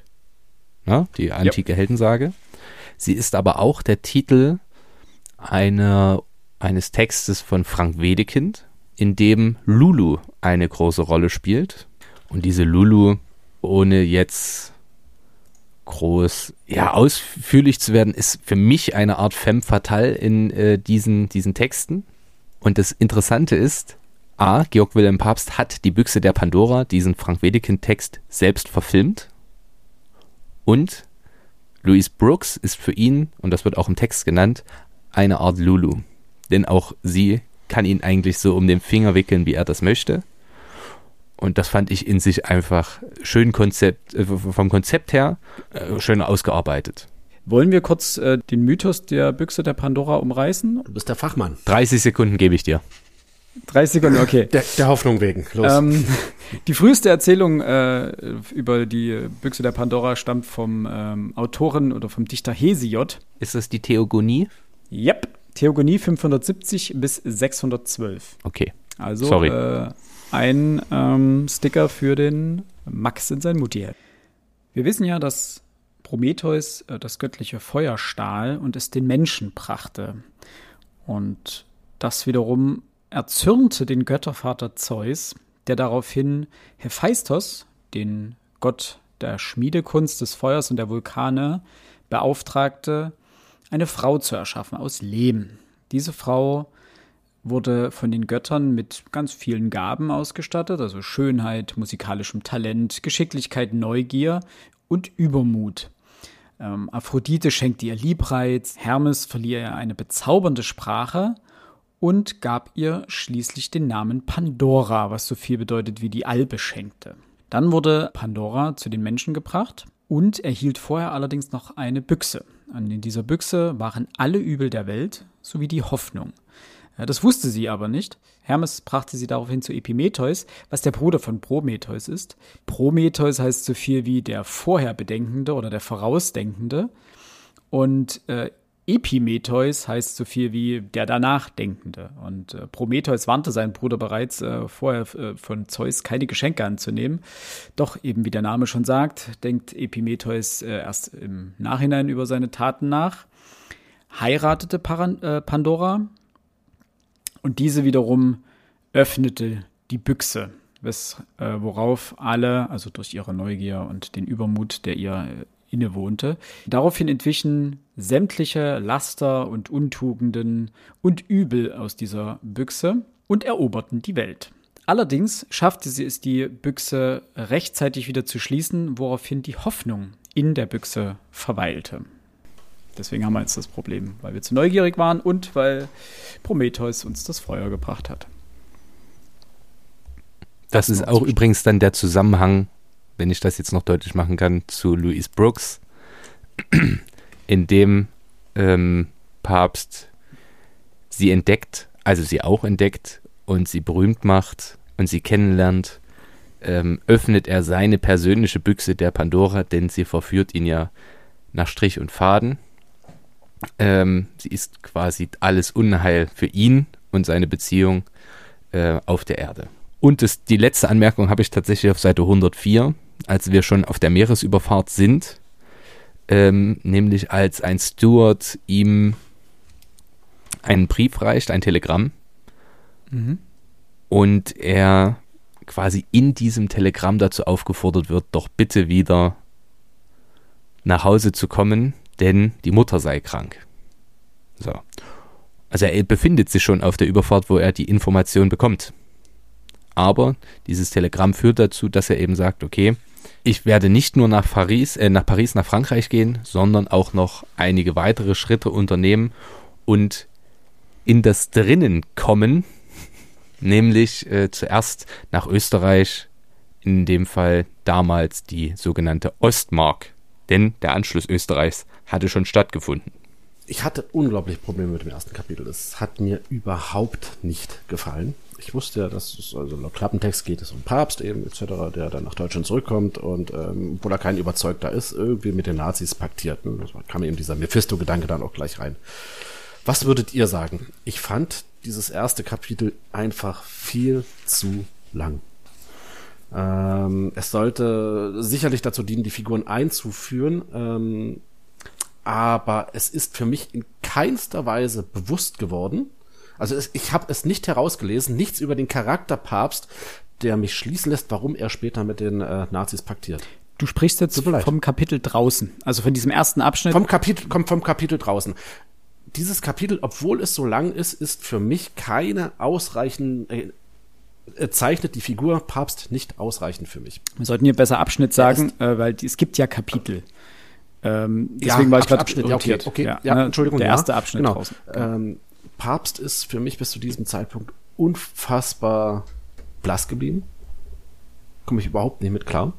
Äh, deswegen übrigens auch von die Frage, was ihr sagt, ob er dieser große Regisseur war. Ähm, weil ich habe ihn nicht unbedingt als diesen großen Regisseur ich kenne nicht alle Regisseure, die damals gelebt haben in der Weimarer Republik, das das nicht, aber auch das, was ich über ihn gelesen habe, ähm, hat jetzt für mich nicht herausgedeutet, dass er dieser dieser Überregisseur, dieser deutsche ähm, Regiegott gewesen sein soll. Ich hatte das ja schon erklärt, dann eher der der Schnittergott von mir aus. Aber diese dieses dieser erste Abschnitt hat mir nicht ausgereicht, Papst einerseits vernünftig zu zeichnen, um das, was jetzt im Folgenden kommt, äh, für mich zu erklären. Und dafür war es auf der anderen Seite noch viel zu lang. Wie seht ihr das? Ich Ganz kurz ein Satz, dann darf ja. Max, der hat wahrscheinlich nämlich mehr Sätze. Ähm, ich gebe dir insofern recht, du musst, glaube ich, oder er, er setzt hier viel voraus, was die Größe Papsts angeht. Er sagt, ähm, dass dass Papst einer der großen Regisseure Deutschlands ist. Das wird ihm, kommt uns am Anfang im Text ja entgegen. Er sagt, ähm, er sagt, oder es wird gesagt, er hat die Gabo groß gemacht und er hat mit Luise Brucks gearbeitet das hilft dir erstmal nichts, wenn du keine Ahnung von der Zeit und von diesem Kino hast zu der Zeit. Dann musst du das als Gott gegeben hinnehmen. Erst wenn du weißt, wer Greta Garbo war, wer Luise Brooks war ähm, und vielleicht ein bisschen was von seinen Filmen schon gehört hast und weißt, was sie in dieser Zeit bedeutet haben oder was sie für den Film bedeuten, erst dann verstehst du die Größe Papst. Ja. Aber insofern gebe ich dir recht. Ich war ja auch äh, ein Leser, der mit dieser Zeit bis zu dem Moment wenig anfangen konnte, beziehungsweise wenig Wissen darüber hatte. Mich hat es nicht gestört. Ich habe mich daran nicht gerieben in irgendeiner Form. Aber ich kann verstehen, dass man sich daran stören kann, wenn man das einmal so hinnehmen muss. Max. Ich muss dir in allen Punkten widersprechen, Alex. Es tut mir leid. Gerne. Ich finde, bitte, bitte. der erste Abschnitt hat alles, was wir brauchen, um dieses Buch zu verstehen. Zum einen, okay.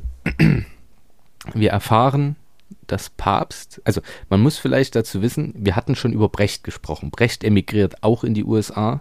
Er wird dort aber kein erfolgreicher Autor. Na, er hat den Arturo Ui ja dort geschrieben, um eben den amerikanischen Markt äh, zu, zu, zu erreichen. Das gelingt ihm dort gar nicht. Auch anderen großen deutschen Autoren, die in die USA emigrieren, gelingt es nicht, dort Fuß zu fassen. Der einzige, dem das gelingt, Thomas Mann dass Papst anerkannt wird in den USA, dass man weiß, wer er ist überhaupt. Denkt bitte dran, wie groß der Austausch untereinander damals war, nämlich gering. Aber dadurch, dass sie wussten, wen er eben hervorgebracht hat, sie kannten teilweise seine Filme, diese, diese geldgierigen Produzenten natürlich nur, um, nur vom Hören sagen, die hatten die Filme nicht gesehen, die hatten von Film gar keine Ahnung, da ging es ums Geld verdienen. Aber die Leute wissen, wer er ist. Dadurch wissen wir, irgendwie scheint er ein großes Tier zu sein, sonst würde er dort keinen Rang und keinen Namen haben. B.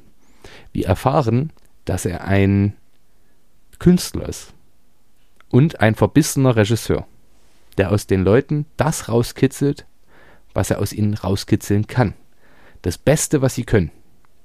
Und dass er dafür auch unkonventionelle, geht, äh, unkonventionelle Wege geht. Des Weiteren erfahren wir etwas über sein Verhältnis zu seiner Frau, die an seiner Seite steht, auch wenn sie im Grunde genommen weiß, was da mit Louise Brooks lief und dass er ein Problem mit stärkeren Frauen hat, wenn ich es mal so sagen kann. Also dort, sein Umgang wird anders. Und dass er in Amerika schlicht überfordert, und das hatte ich ja schon gesagt, ein bisschen entfremdet ist. Er kommt dort nicht zurecht, er spricht die Sprache nicht, seine Frau muss eigentlich alles für ihn übernehmen, was ja sonst gar nicht der Fall war. Und damit haben wir eigentlich schon alle Begründungen dafür, warum er wieder zurückgeht, bekommen. Im Sinne von, er ist Künstler und er darf seine Kunst nicht in der Form ausüben, wie er das gewohnt war. Die Größen, die er hervorgebracht hat, arbeiten trotzdem nicht mit ihm zusammen aufgrund den, der Mechanismen des Marktes. C. Er kann dort auch nicht zurechtkommen, außer vielleicht als Karte arbeiten, wo er nichts zu sagen hat, ähm, weil er auch im wahrsten Sinne des Wortes nichts sagen kann, weil er eben die Leute kaum versteht. Plus, er ist verbrannt durch den ersten Film, der ein absoluter Flop wird. Und als Künstler, der eigentlich weiß, das kann hier nichts mehr werden, muss er zurückgehen. Und wir kriegen den nächsten Anlass, Kuno Krämer, der ihn anspricht und zumindest zart andeutet, warum er eben zurückkommen möge. Und das Telegramm, das eben quasi der, der Tropfen ist, der das volle Fass aus Gründen jetzt zum Überlaufen bringt und ihn wirklich zurück in das nationalsozialistische Regime bringt, wenngleich, und die Folge, äh, die, die, das Kapitel hatten wir übersprungen, bei Alain, ähm, wo er die emigrierten Schriftsteller und Künstler trifft, die eigentlich alle auf dem Weg in die andere Richtung sind und er äh, trifft sie und reist eben dahin in, in Feindesland, wenn man so möchte. Ich hoffe, ich bin jetzt auf alles so weit wie möglich eingegangen, aber ich finde eben, wir haben ja einen ganz brunt, äh, bunten, bunten Strauß an Gründen, Ursachen, äh, weshalb er handelt, wie er handelt. Wir erfahren viel über seine Persönlichkeit. Ähm, dass er es in Kauf nimmt, seine Familie in Unsicherheit zu bringen, sich in Unsicherheit zu bringen, um, auch das erfahren wir, er ist sehr mutterhörig, ähm, zu seiner Mutter zurückzukommen. Auch sein Sohn hatte sich ja eigentlich dort schon zurechtgefunden. All das gibt er auf für sich und seine Kunst. Denn für seine Familie macht das definitiv nicht. Auch das kommt relativ deutlich, finde ich, rüber. Ja, absolut. Also man könnte eigentlich sagen, er ist ein egozentrischer Mensch. Definitiv.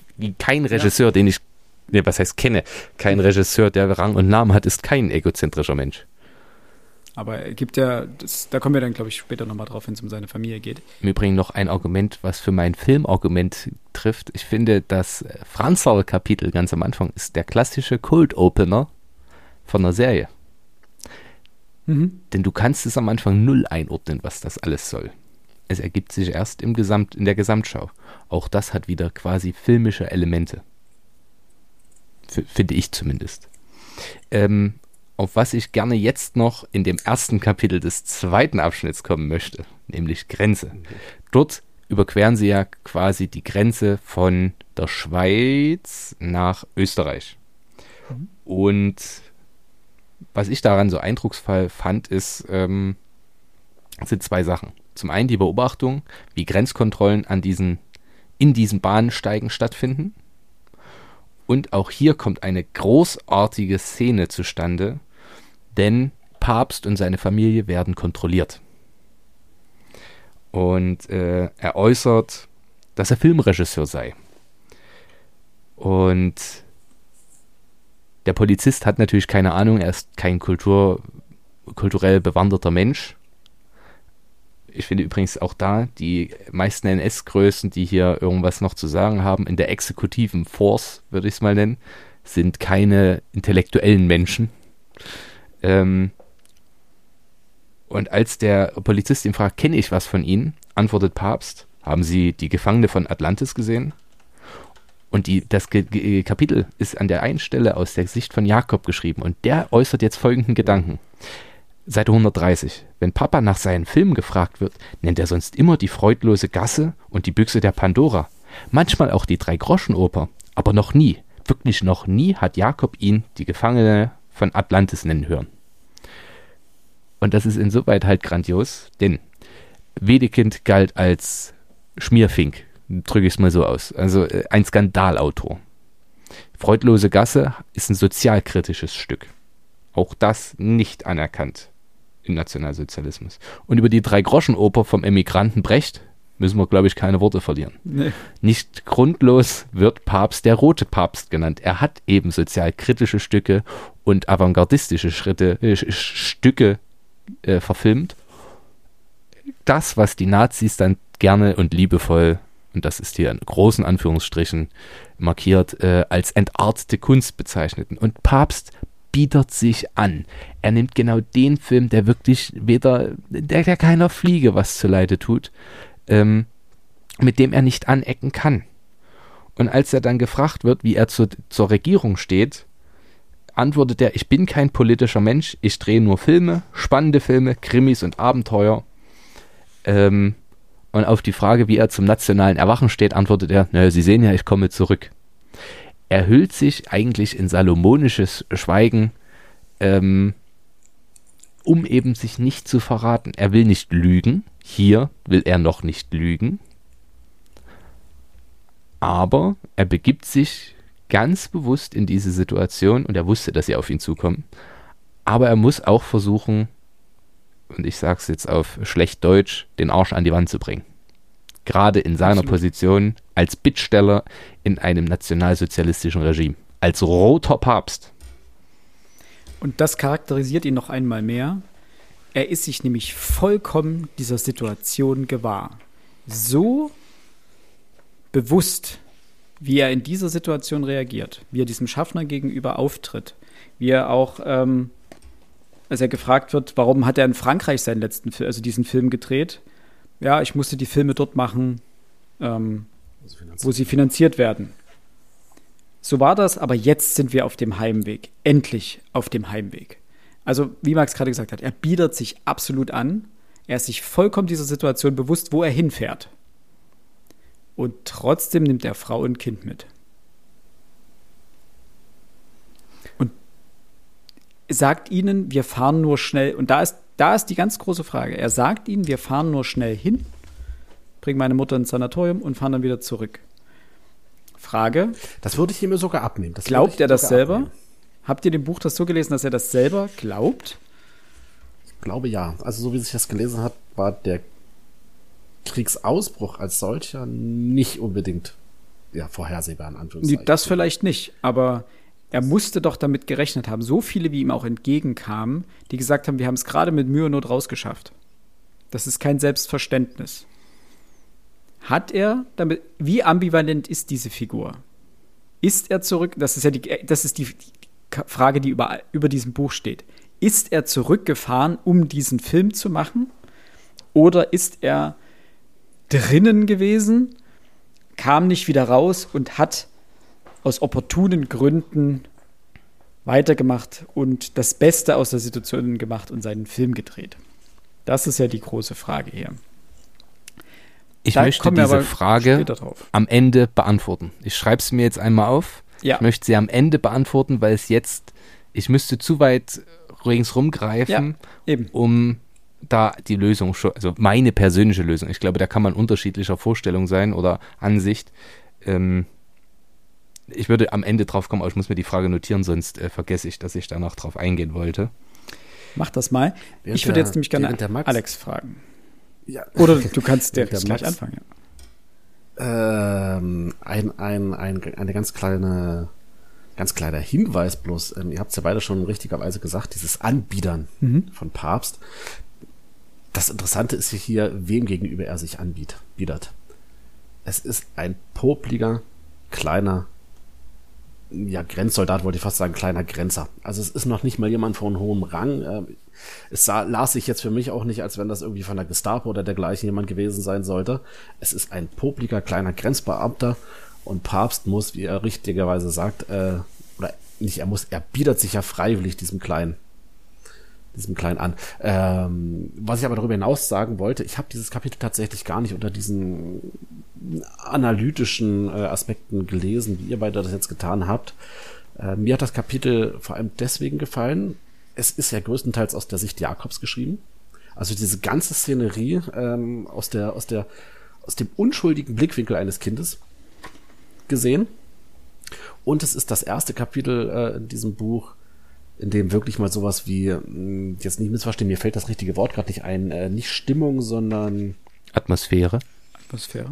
Atmosphäre entsteht, die hier unfassbar dicht ist. Also mir hat dieser, dieser Abschnitt sehr, sehr, sehr gut gefallen. Ähm, weil auch das, das Erzähltempo sehr ruhig ist, weil es äh, Papst hier schafft, sowas wie Spannung auf, äh, nicht Papst, äh, Kehlmann es doch schafft, hier das erste Mal wirklich Spannung aufzubauen. Also diese ganze Szenerie ist ja für viele der Menschen auf dem Bahnhof existenzbedrohend. Wir sehen das ja auch, wenn sie aus dem Nachbarzug, der rausgeht, äh, die Leute herausgeholt werden, weil sie die Papiere nicht dabei haben. Oder ich weiß jetzt gar nicht, wie der heißt, derjenige, der die Grenzbeamten äh, bestechen wollte. Und im, Endeffekt ähm, mit einem leeren Portemonnaie wieder zurück nach, nach, nach Österreich muss. Diese ganze Szenerie, das ist, das ist eigentlich schon der Horror, den wir später im Dritten Reich dann erleben, lässt sich hier an diesem Bahnhof schon wieder lesen und das wiederum, äh, das äh, schafft Kehlmann wunderbar einzufangen. Also ich wollte das gar nicht so analytisch verstanden wissen. Rein vom, vom, vom Schreiben her ist dieses Kapitel wirklich grandios. Das möchte Viel besser übrigens als der komplette erste Abschnitt. So. Weil er auch, ich glaube, dieser Gegensatz ist ja auch gewollt. Deswegen wechselt er die Perspektive ja, bestimmt, ja, bestimmt, ja. vom Papst auf Jakob, also vom Ollenpapst, äh, Georg Wilhelm, auf den Sohn Jakob. Und aus den unschuldigen äh, und naiven, teils unwissenden Augen Jakobs erleben wir den Übergang von der Welt, die er kennt, in die des äh, Deutschen Reiches. Und man trifft auch auf dieses Unverständnis, auch auf dieses Unverständnis, was vielleicht auch wir heutzutage über diese Situation haben. Das sind ja alles Dinge, die, die kennen wir nicht mehr so. Also ich war jetzt das erste Mal, ähm, als ich jetzt nach London geflogen bin, wieder in der Grenzkontrolle mit einem Pass. Das kennen ja viele gar nicht mehr. Das, seit es die EU gibt, äh, fährst du über die Grenze und hast dein Perso dabei und vielleicht steht ein Grenzer da, der sagt, der winkt mal kurz oder winkt dich durch oder zieht mal vielleicht irgendjemanden raus.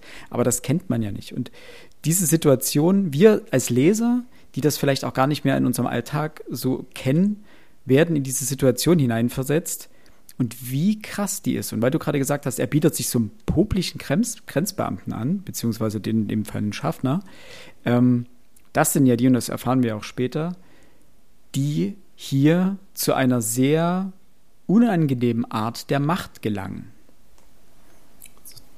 Aber wieder dieses Untertan. Ja, das ist das Prinzip. Ja, dass so ein Stück weit ja, durchkommt. Genau. Ja, Oder das Prinzip, was äh, Max äh, vor einer ganzen Weile mal erwähnt hat: gib jemandem eine Weste und ein kleines bisschen Macht und er wird sie nutzen.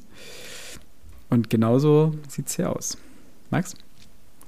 Das ist wie bei mir, gib mir das Rederecht und ich werde es nutzen. Äh, dazu folgende Anmerkung noch zu Alex. Wir haben davor schon in, der, in diesem Kapitel die Szene gehabt, wo sie in einen anderen Zug sehen und andere Leute aussteigen müssen, weil sie eben nicht ausreisen dürfen. Punkt A. Punkt B. Das Kapitel endet damit, dass er, dass jemand in das Abteil reinkommt und von seiner Grenzerfahrung erzählt, wie er in die Schweiz ausreisen möchte und welcher Willkür er ausgesetzt ist, um überhaupt das Land zu verlassen das alles kommt da zum Tragen. Und dessen ist sich Papst sehr bewusst. Denn das sind die Momente, wo du in. Jetzt, ich mach's nochmal groß. Ihr kennt äh, die Türhüter-Parabel von Kafka. Na, also, ähm, wenn du reingegangen, diese Tür war nur für dich bestimmt, du hättest nur reingehen müssen. So endet mhm oh Gott, Spoiler, aber so endet diese Parabel. ähm, aber es gibt manchmal im Leben Einzelpersonen, die haben in einem bestimmten Moment alle Macht über dich, weil du etwas zwingend von ihnen brauchst. Und sie wissen, dass sie diese Macht gerade über dich haben und du weißt, dass sie diese Macht gerade über dich haben. Und im Notfall bietest du dich da dem letzten Clown an, den es gibt, ganz, ganz blöd gesagt, es gibt bei Gemischtes Hack, sagt Tommy das gerne immer wieder, wenn er Taxi fährt, ist er, also bei jemandem mitfährt, ist er immer, egal was der Taxifahrer sagt, er ist immer seiner Meinung. Er bestärkt ihn in allem. Denn du würdest doch nicht, wenn gerade jemand mit 70 durch eine Innenstadt ballert, ihm sagen, dass Erdogan vielleicht doch nicht der allerbeste Typ Europas ist. Ne? Sondern du, du redest schön nach seinem Mund und wartest, bis du ausgestiegen bist, um Brecht zu zitieren, ich habe kein Rückgrat zum Zerbrechen. Ähm, auf was ich gerne noch eingegangen wäre, ist, dass der Abschluss dieses Kapitels, und das finde ich, das ist so perfekt. Das ist so perfekt, dieser letzte Abschnitt auf Seite 136. Denn, und den möchte ich kurz zitieren. Wie gesagt, wir gucken durch Jakobs Augen. Und nun ist er seit Wochen auf, äh, er hat davor geschildert, äh, welche Schulen er besuchen musste und so weiter. Und nun ist er seit Wochen auf gar keiner Schule gewesen. Immer bei den Eltern zu sein ist nicht leicht. Während er den Drähten beim Steigen und Fallen und Steigen zusieht und hört, wie Papa den aufgebrachten Mann besänftigt, bemerkt Jakob, dass der Zug schon nicht mehr auf Schienen fährt, sondern durchs Wasser schwimmt. Ein großer Krake windet sich drunten, so dass um ihn der Sand in kleinen Wirbeln aufsteigt. Und da wird ihm kurz, äh, und da wird ihm, kurz bevor sein Bewusstsein sich ganz auflöst, noch klar, dass er wohl doch gerade einschläft, hier auf dem Sitz, den Kopf ans Fenster gelehnt, obwohl er ja weiß, dass es gar nicht geht, weil er im Zug nie schlafen kann. Und wie wir uns aus einer Reflexionsebene in eine Traumebene, in eine Metaebene begeben, das, das ist, ich finde das so herausragend und das in einem einzigen Abschnitt und ich kann jedem dieser Gedanken folgen, denn so funktioniert unser Einschlafen. Das ist das Witzige. Man darf sich dann ja. nur nicht an einer Stelle festhalten, sonst fällt man aus seinem Traum raus und fängt wieder von vorne an. Das passiert mir gerne abends. Ähm, dies nur als eine sprachliche Anmerkung, weil ich das wirklich hübsch fand. Darf ich ins nächste Kapitel Meine überleiten? Nein, nein, nein. Eine Frage noch an euch beide. Ähm, wir haben das, glaube ich, noch gar nicht angesprochen. Was glaubt ihr, hat Jakob in diesem Buch gegenüber Papst eigentlich für eine Funktion? Er ist ja sein Sohn den es in der Wirklichkeit gar nicht gab. Warum hat Kehlmann den Jakob hier mit reingebracht? Äh, darauf gehe ich ein in einer späteren Szene, okay, Alex, gut. wenn ich das darf, weil wir sind hier okay. noch ganz am Anfang ja, gerne, von Jakobs dann, dann Entwicklung. Ich, dann stelle ich die. Und ich habe dann äh, wirklich, ich habe ja mich bisher mit meinen Re Interpretationen bisher sehr zurückgehalten, aber ich habe dann eine Interpretation zu diesem Jungen. Ihr dürft mit der, also die ist drüber, gebe ich auch dann offen zu aber ich bin gespannt, was ihr dazu denkt. Da, da sind viele, Dann. Viel, äh, viele Gehirnbindungen reingeflossen. Ich ziehe die Frage hiermit zurück. Ähm, Im folgenden Kapitel erfahren wir, das äh, hat den klangvollen Titel Leerzabek, äh, dass Papst Hausmeister in dessen altem Schloss und dass sie zurückkehren im Dorf Tilmitsch, äh, dass dieser Hausmeister quasi als eine Art ja, der, der, kümmert sich um Hof und seine und die Mutter von Papst, Erika Papst. A, dass dieser Brief, den Papst von seiner Mutter oder das Telegramm, was er von ihr empf äh, empfangen hatte, dass dieses eine Fälschung Jazabeks ist, denn dessen Frau und er blicken in alle Briefe von ihr rein und fälschen das, damit Papst zurückkommt. Wir erfahren außerdem, und da ist die, der, die Entwicklung innerhalb dieses Kapitels grandios, wie Papst vom Chef zum Bittsteller immer mehr degradiert wird und quasi zum Gast im eigenen Haus wird, der die Regeln seines nun zu Macht gekommenen NS-Gruppenleiters dieses Ortes, NSDAP-Gruppenleiters, die äh, Ortsgruppenleiters, ja. Immer mehr erfüllen, äh, befüllen, äh, nee, erfüllen muss, dessen Forderungen, genau, ähm, und wie sich dieser Jazabek dann entwickelt. Das Spannende ist dabei, aus meiner Sicht, vor allem ähm, die Art und Weise, wie die Kinder, die beiden Zwillinge von Jazabek, mit Jakob umspringen und wie sie, und das erzählt die Mutter ja, wie sie auch mit der Mutter umgehen. Denn Erzabek wird als ein sehr einfacher, sehr dörflicher, unfassbar dialektal sprechender, aber das kommt dann später nochmal zum Tragen, äh, Mann geschildert, dessen Kinder unfassbar grausam sind. Und eigentlich das erfüllen, was sich das, die NS, Diktatur wünscht, wie Kinder zu sein haben, nämlich hart, ohne jetzt dieses äh, ausgelutschte Zitat nochmal bemühen zu wollen. Und ich überreiche meinen Redestab an Philipp. Ja, nur ganz kurz am Anfang, als Jatzerbeck eingeführt wurde, äh, war ich mir noch gar nicht sicher, in welche Richtung dieser Charakter schwenkt. Denn man weiß ja am Anfang noch nicht, dass er Ortsgruppenleiter bei der, äh, der NSDAP ist, ähm, sondern er wird eigentlich als umgänglicher Typ beschrieben, mit dem er, er so ein Agreement hatte. Jatzerbeck darf mit seiner Familie auf diesem Gut der Papsts wohnen, logiefrei. Er darf die Erträge des Guts einstreichen, wenn er sich dafür um das Haus kümmert, also dass das in Schuss bleibt, und um die Mutter Papsts. Und Jatzerbeck wird als umgänglicher Typ auch beschrieben, der auch im Dorf jedem, jedem hilft und alle kennt und, und so weiter. Und so Stück für Stück wandelt sich dieses Bild, bis man merkt, ähm, also so wie die NSDAP zur Macht kommt, so wandelt sich auch Herzerbeck. Äh, und so geht es auch Papsts Mutter schlechter. Denn die Jazabeks ähm, fragen sich irgendwann, warum, warum helfen wir der Mutter? Was, was tun sie denn für uns? Und Stück für Stück schränken sie, oder wird ihre Leistung gegenüber äh, ihren eigentlichen, ja, wie sollte man sagen, Gönnern klingt fall, also klingt so ein bisschen überheblich, aber letztendlich sind die Papste ihre Gönner. Ähm, schränkt sich immer weiter, ein und die Herzabecks äh, erfüllen ihren Teil der Abmachung nicht mehr. Und das ist, ja, Max? Das Verhältnis zwischen Jarzabek und der Mutter ist aus meiner Sicht auch eine Metapher auf das Untergehen der Habsburger Reich. Die Mutter ist noch dieser alten Zeit verhaftet mhm. und, in, und dem, auf das Habsburger Reich dann in den 20ern und Anfang 30ern folgende äh, austrofaschistische Regime. Und mit dem Aufstieg des Faschismus in Österreich wird Mo der Jerzerbeck immer stärker und von einem Diener zu einem Befehlsgeber und die Mutter von einer starken, quasi aristokratischen Frau, die Mama, Mama genannt werden möchte, zwingend von ihrem Sohn, die ihre Schwiegertochter überhaupt nicht abkann, die wird immer mehr zu einem Häufchen Elend, das immer weiter verkümmert und im Abstieg begriffen ist.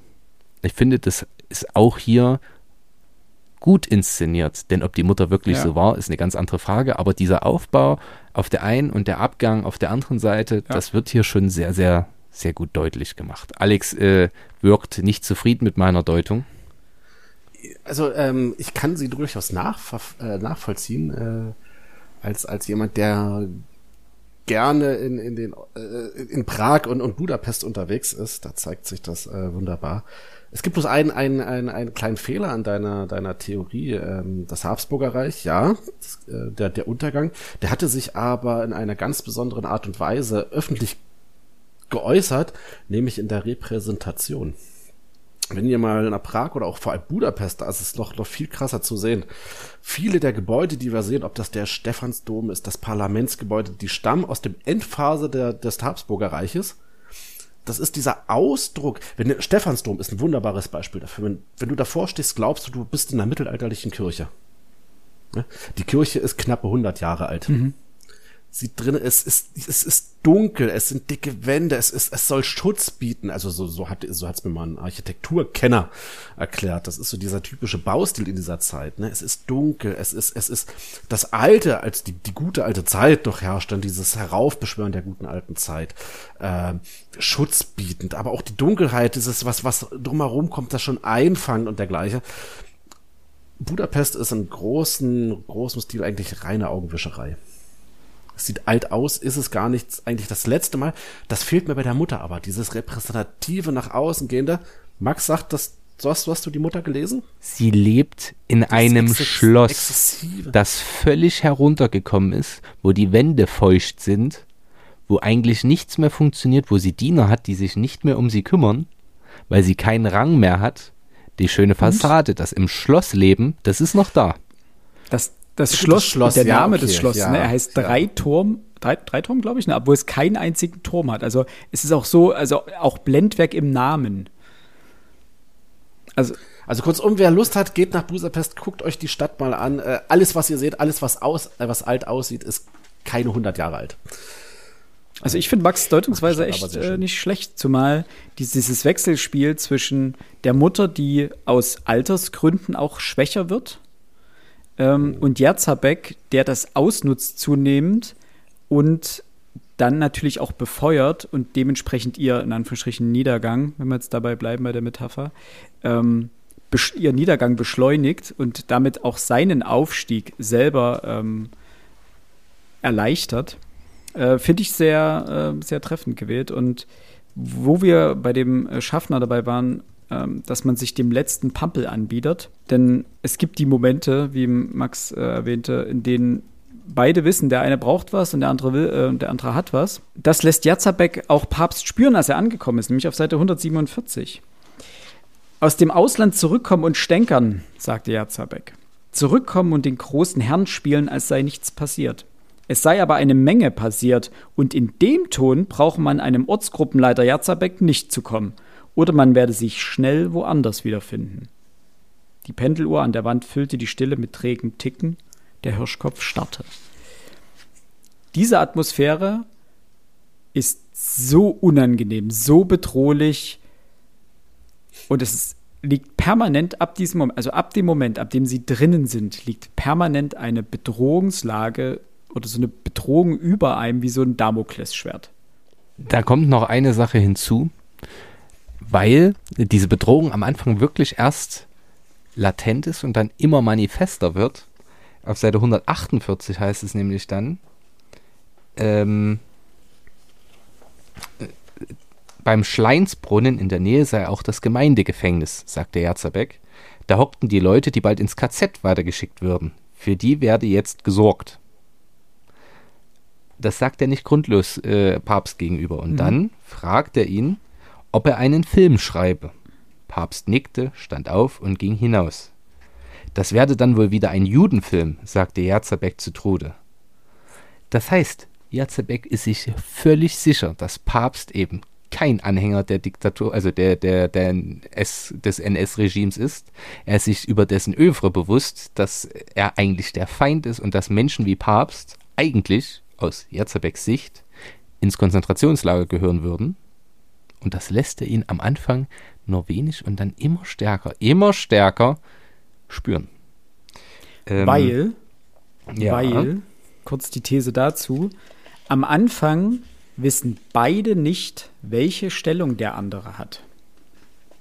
Und deswegen ist das so ein gegenseitiges Anstupsen. Jetzt mal ganz einfach ausgedrückt, weil Papst weiß nicht, wie viel Macht Jazabek hat. Jazabek weiß nicht, warum Papst zurückgekommen ist und auf wessen und warum er zurückgekommen ist. Und versucht deswegen herauszufinden, schreibt er einen Film. Wenn er einen Film schreibt, ist er mit hohen NS-Funktionären ähm, in irgendeiner Form in Kontakt und das, da kann Jazabek nicht mitreden.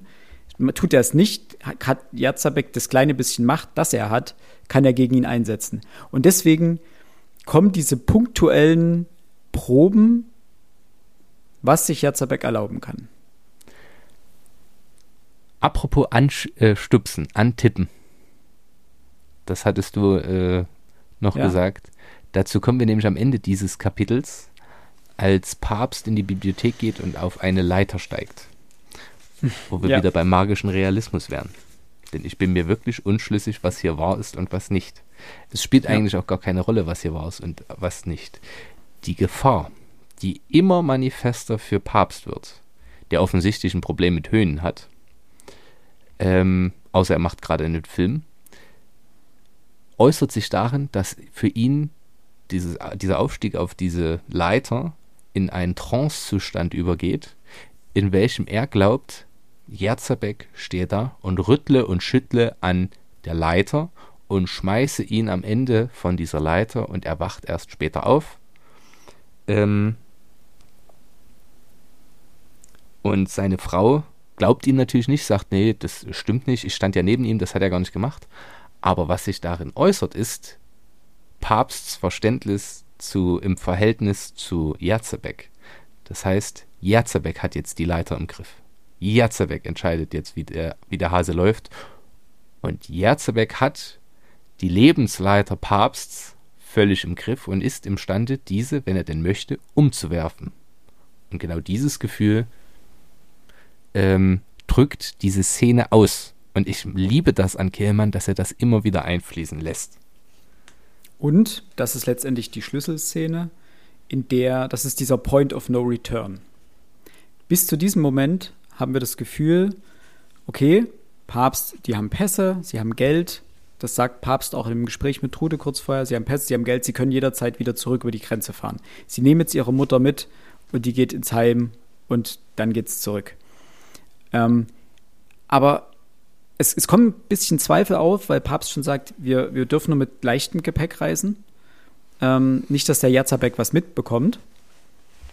Und bevor das aber passieren kann, bevor sie aufbrechen können, sie haben den Plan schon gefasst, sie wollen am nächsten Morgen los, äh, bevor das passieren kann, stürzt Papst von der Leiter und ab diesem Moment ist er in Deutschland gefangen.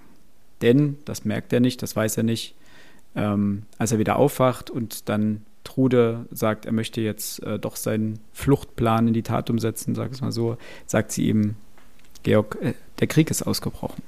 Die Grenzen sind dicht.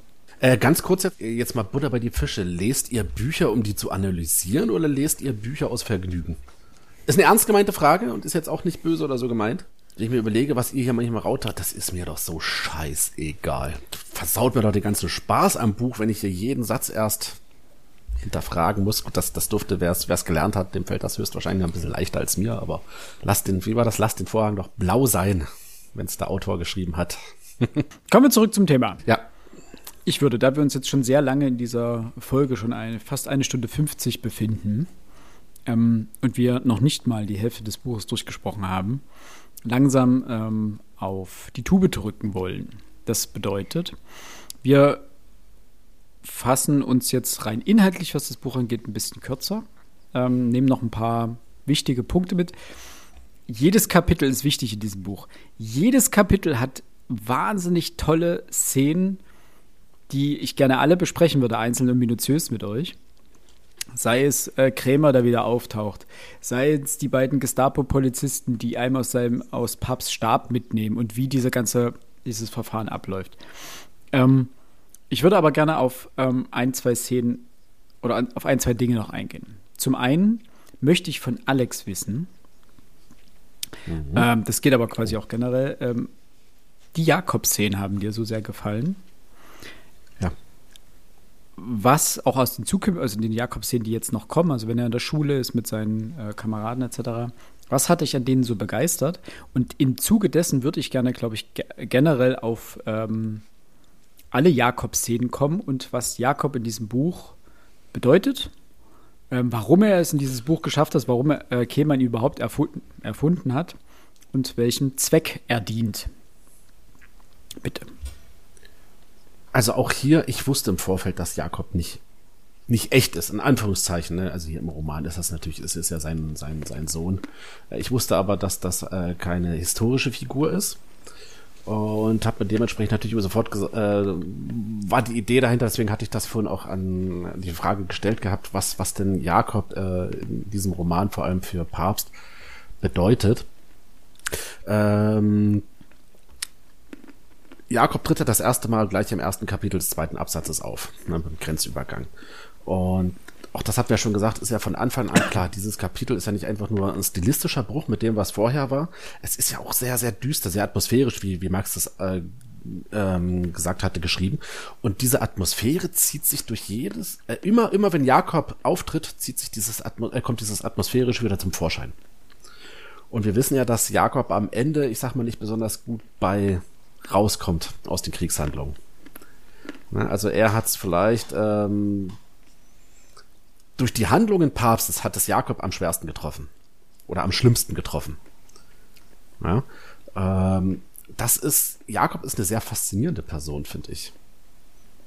Ja, also er ist irgendwie so, so, so, einerseits habe ich so das, das Gefühl dann am Ende auch gehabt, er ist ein bisschen das, der Prellbock für die Verfehlung des Vaters. Einerseits. Auf der anderen Seite aber gerade dieses am Anfang, dieses kindliche Naive, wie du das sagtest, Philipp, äh, dieses, dieses unschuldige, äh, ich hatte immer so ein bisschen ein Gefühl, dass Jakob auch so das, das, das gute Gewissen ist von, von, von Papst. Und das war eigentlich der Hintergrund meiner Frage, die ich gestellt hatte, was, was Jakob darstellt. Ich sehe Max Das grinsen. gute Gewissen? Magst du denn, ich weiß nicht, wie das ausdrücken sollte. Er ist doch irgendwie so. Nehmen wir mal die Szene, Szene am Bahnhof. Ähm, Jakob ist doch in jeder Hinsicht unsch die, die, die reine Unschuld. Ihr habt es ja selber schon gesagt, Papst bietet sich an, er weiß eigentlich, dass das falsch ist, was er dort macht. Er macht das ja eigentlich vor allem aus, aus also das, der Grenzübertritt nach Österreich in erster Linie aus, aus äh, höchstwahrscheinlich egoistischen Gründen. Ich bin zwar immer auch der Meinung, dass er natürlich seine, durchaus seiner Mutter helfen will, aber ihr, ihr hattet ja auch schon angemerkt, ähm, die eigentliche Triebfeder ist, ist Papst und das ist scheinbar irgendwo sein, sein künstlerischer Egoismus, wenn ich das jetzt vielleicht mal auf einen bösen Nenner bringen kann. Und das ist ja etwas, was du zu dem Zeitpunkt Jakob überhaupt nicht vorwerfen kannst. Er ist ja komplett geschockt von der Szene, wenn er die Leute drüben beobachtet. Er weiß ja gar nichts damit umzugehen. Die Leute, die aus dem Zug, aus dem Nachbarzug rausgeschmissen werden. Er beobachtet, wie, wie eine Frau von, von, von, von Soldaten, glaube ich, war das, äh, vor den Soldaten Wein zusammenbricht und von den Soldaten dann weggeschleppt wird vom, vom, vom anderen Zug. Das sind ja Sachen, die er sich überhaupt nicht erklären kann. Und ausgerechnet dort taucht der Jakob das erste Mal auf. Für mich war Jakob der Spiegel äh, von Georg Papsts. Handlung. Er hat wiedergespiegelt, was Papst getan hat. Also sämtliche Entscheidungen, die Papst traf, haben Mhm. ähm, sich in Jakob wiedergespiegelt und verzerrt. Beziehungsweise, oder um es vielleicht besser auszudrücken, was ich noch so für ein Gefühl hatte, Jakob ist der Preis, den Papst bezahlt. Dafür, dass er seinen, seinen Willen bekommt, also soweit es, soweit es geht, seinen Willen bekommt und am Ende diesen Film drehen kann. Ja, der Prellbock, ja. Ja, aber auch der, der, der Preis, den er bezahlt. Also, und am Anfang, das ist das, was ich am Anfang im Zug meinte. Er, er nimmt ihn mit, trotz der, des vollen Wissens, wohin er fährt. Also nimmt er in Kauf, dass sein Sohn dort vor die Hunde geht. Oder er ist absolut naiv. Da, da kommen wir an den Punkt, wo wir fragen, warum ist Papst da? Ist, hat er seine eigene Geschichte geglaubt, dass er gleich wieder ausreisen kann oder nicht? Oder So, jetzt bin ich gespannt. Max, komm, hau raus. raus jetzt mit deiner Theorie. Also. Zu, also ich kann aus beiden euren Punkten viel Produktives mitnehmen. Ähm, ich finde, dass jetzt folgende Kapitel im Buch, ähm, quasi das auf, äh, auf Jatzerbeck folgende Kapitel, namentlich äh, Bohren des Volkstums, macht äh, Jakob sehr deutlich. Denn ähm, wir haben in, in dem vorherigen Kapitel schon erfahren, dass Jakob, dadurch, dass er ständig die Schule wechseln muss, durch die verschiedenen Wohnorte, an denen sie leben, eigentlich nie Freundschaften äh, finden kann und er immer als internationalistischer Eigenbrötler mit dazukommt und sich dort nicht einfinden kann. Und dann geht es schon wieder weiter. Und jetzt in diesem Kapitel kommt Jakob an eine Schule und er, wir erfahren über ihn, dass er künstlerisch interessiert ist, dass er im Gegensatz zu seinen anderen Mitschülerinnen und Mitschülern, in dem Fall primär Mitschülern, eigentlich auch völlig nicht passend ist für diese, für diese Welt. Aber er ist ein sehr kluger, reflektierter Opportunist. Und jetzt kommen wir zu meiner Deutung. Ich habe den Namen gelesen ähm, und meine Deutung ergibt gerade noch mehr Sinn, denn Kehlmann hat sich den Namen selbst ausgedacht. Jakob ist nicht verbürgt. Jetzt stellt sich die Frage, warum heißt der Junge Jakob? Und dann habe ich überlegt, Jakob, das klingt so biblisch. Lies doch mal nach. Was gibt es über Jakob zu sagen? Und über Jakob gibt es Folgendes als biblische Figur zu sagen.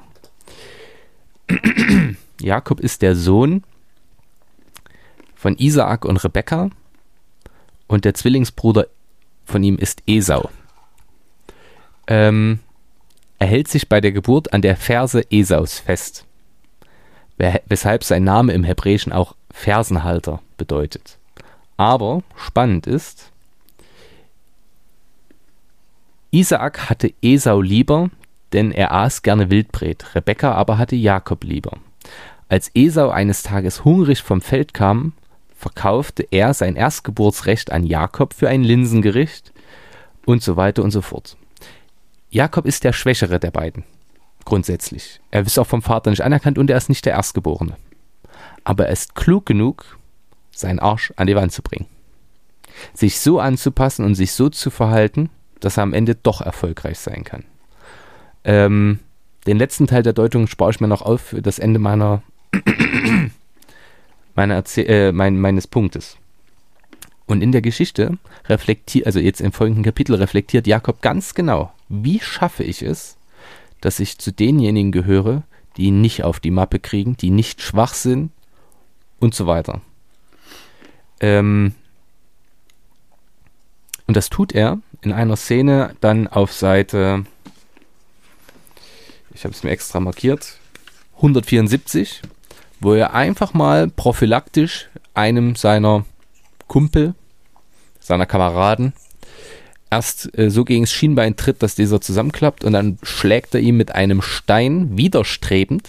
Er schildert auch noch ganz genau, dass es sich alles in ihm dagegen strebt. Er schlägt ihm genau auf die Nase und bricht sie ihm.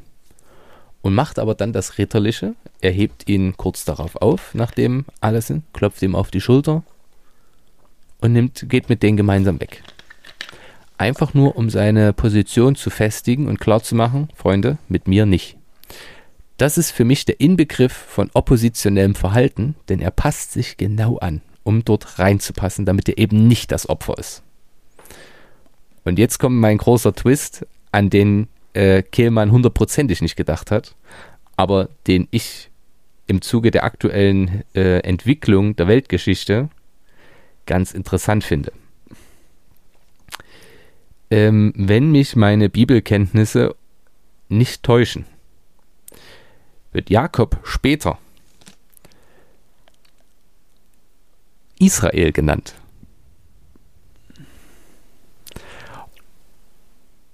Und Israel befindet sich als Land in einer absolut feindseligen Umgebung und muss widerstrebend sich so verhalten, dass es in dieser feindseligen Umgebung sich anpasst und gewaltsam reagiert. Und, und da kommen wir auf die weitere Entwicklung Jakobs, er, sie passt, äh, er passt sich so doll an, dass er irgendwann trotzdem ganz hinten in seinem Kopf, in seinen Gefühlen, in dem, was er ist, ist es falsch. Aber er ist irgendwann so tief drin, dass er bei diesen HJ-Ausflügen mitmacht, dass er sich freiwillig für die Ostfront meldet. Und, und, und, und, und. Er galoppiert völlig über das Ziel hinaus.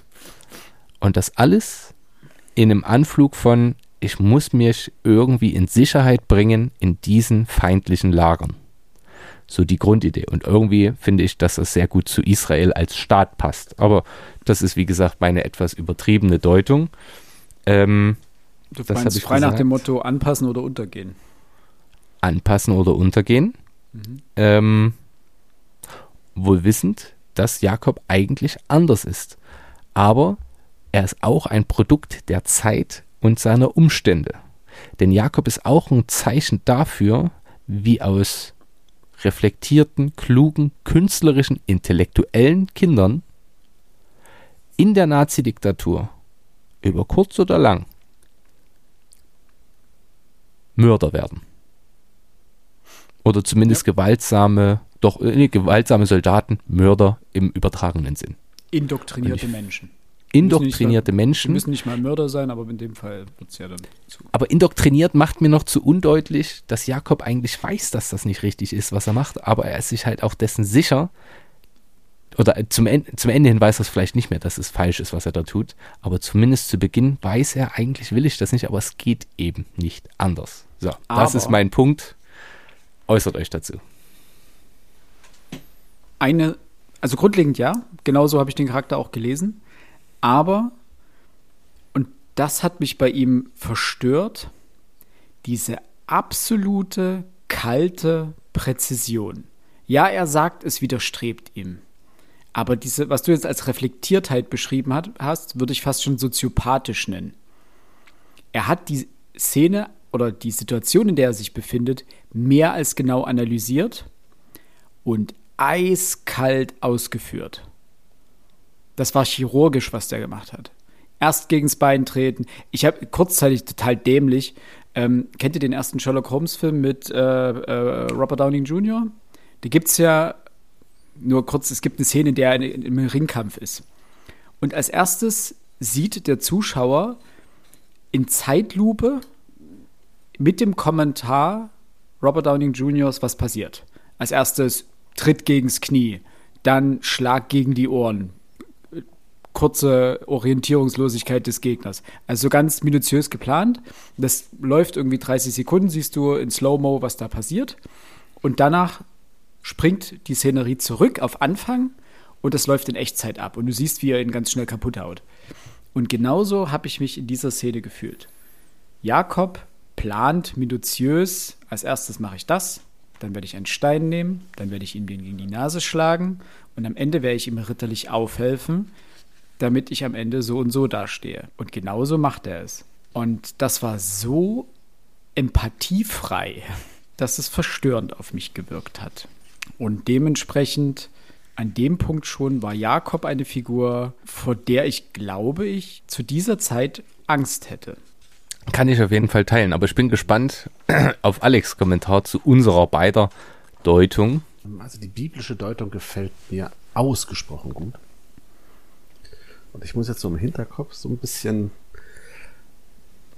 bisschen mal weiter deuten, wenn Jakob den Namen Jakob tatsächlich erhalten hat, aus den Gründen, die Max genannt hatte, um eben das spätere Israel vorwegzunehmen, müssen wir, müssen wir im Umkehrschluss sagen, dass Papst seinen Sohn, dass Papst seinen Sohn bedingungslos geliebt hat, dass er ihn nicht opfern wollte. Warum?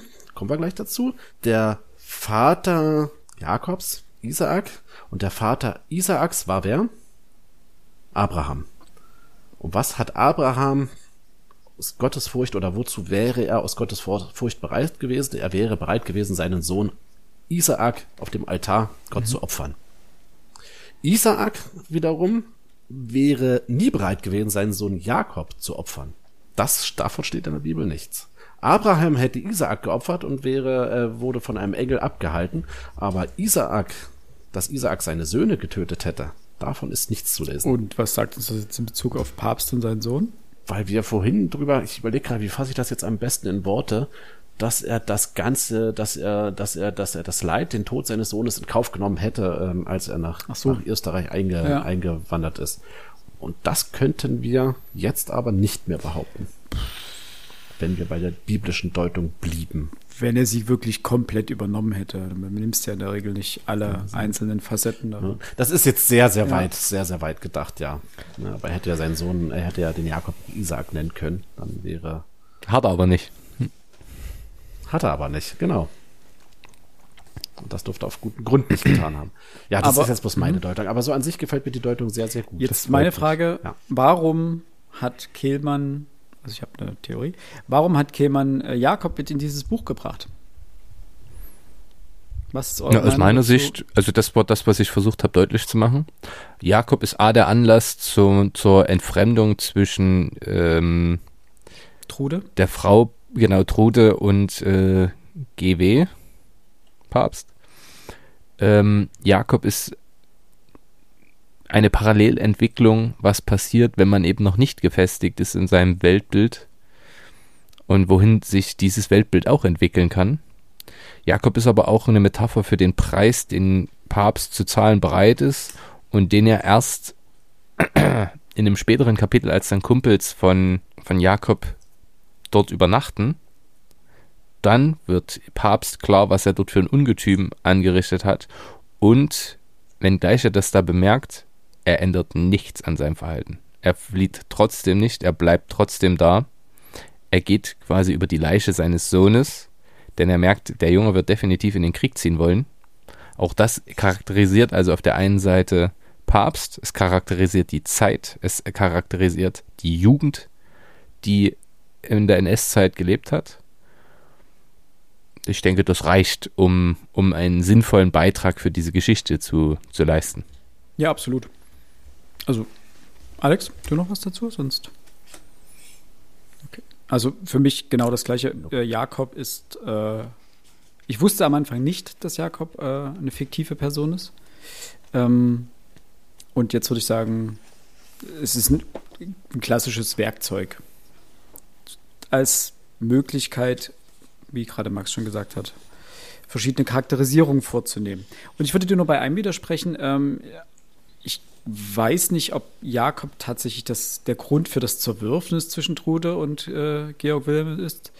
Denn ähm, diese Entfremdung beginnt ja schon vorher durch die Affäre, die Papst hatte.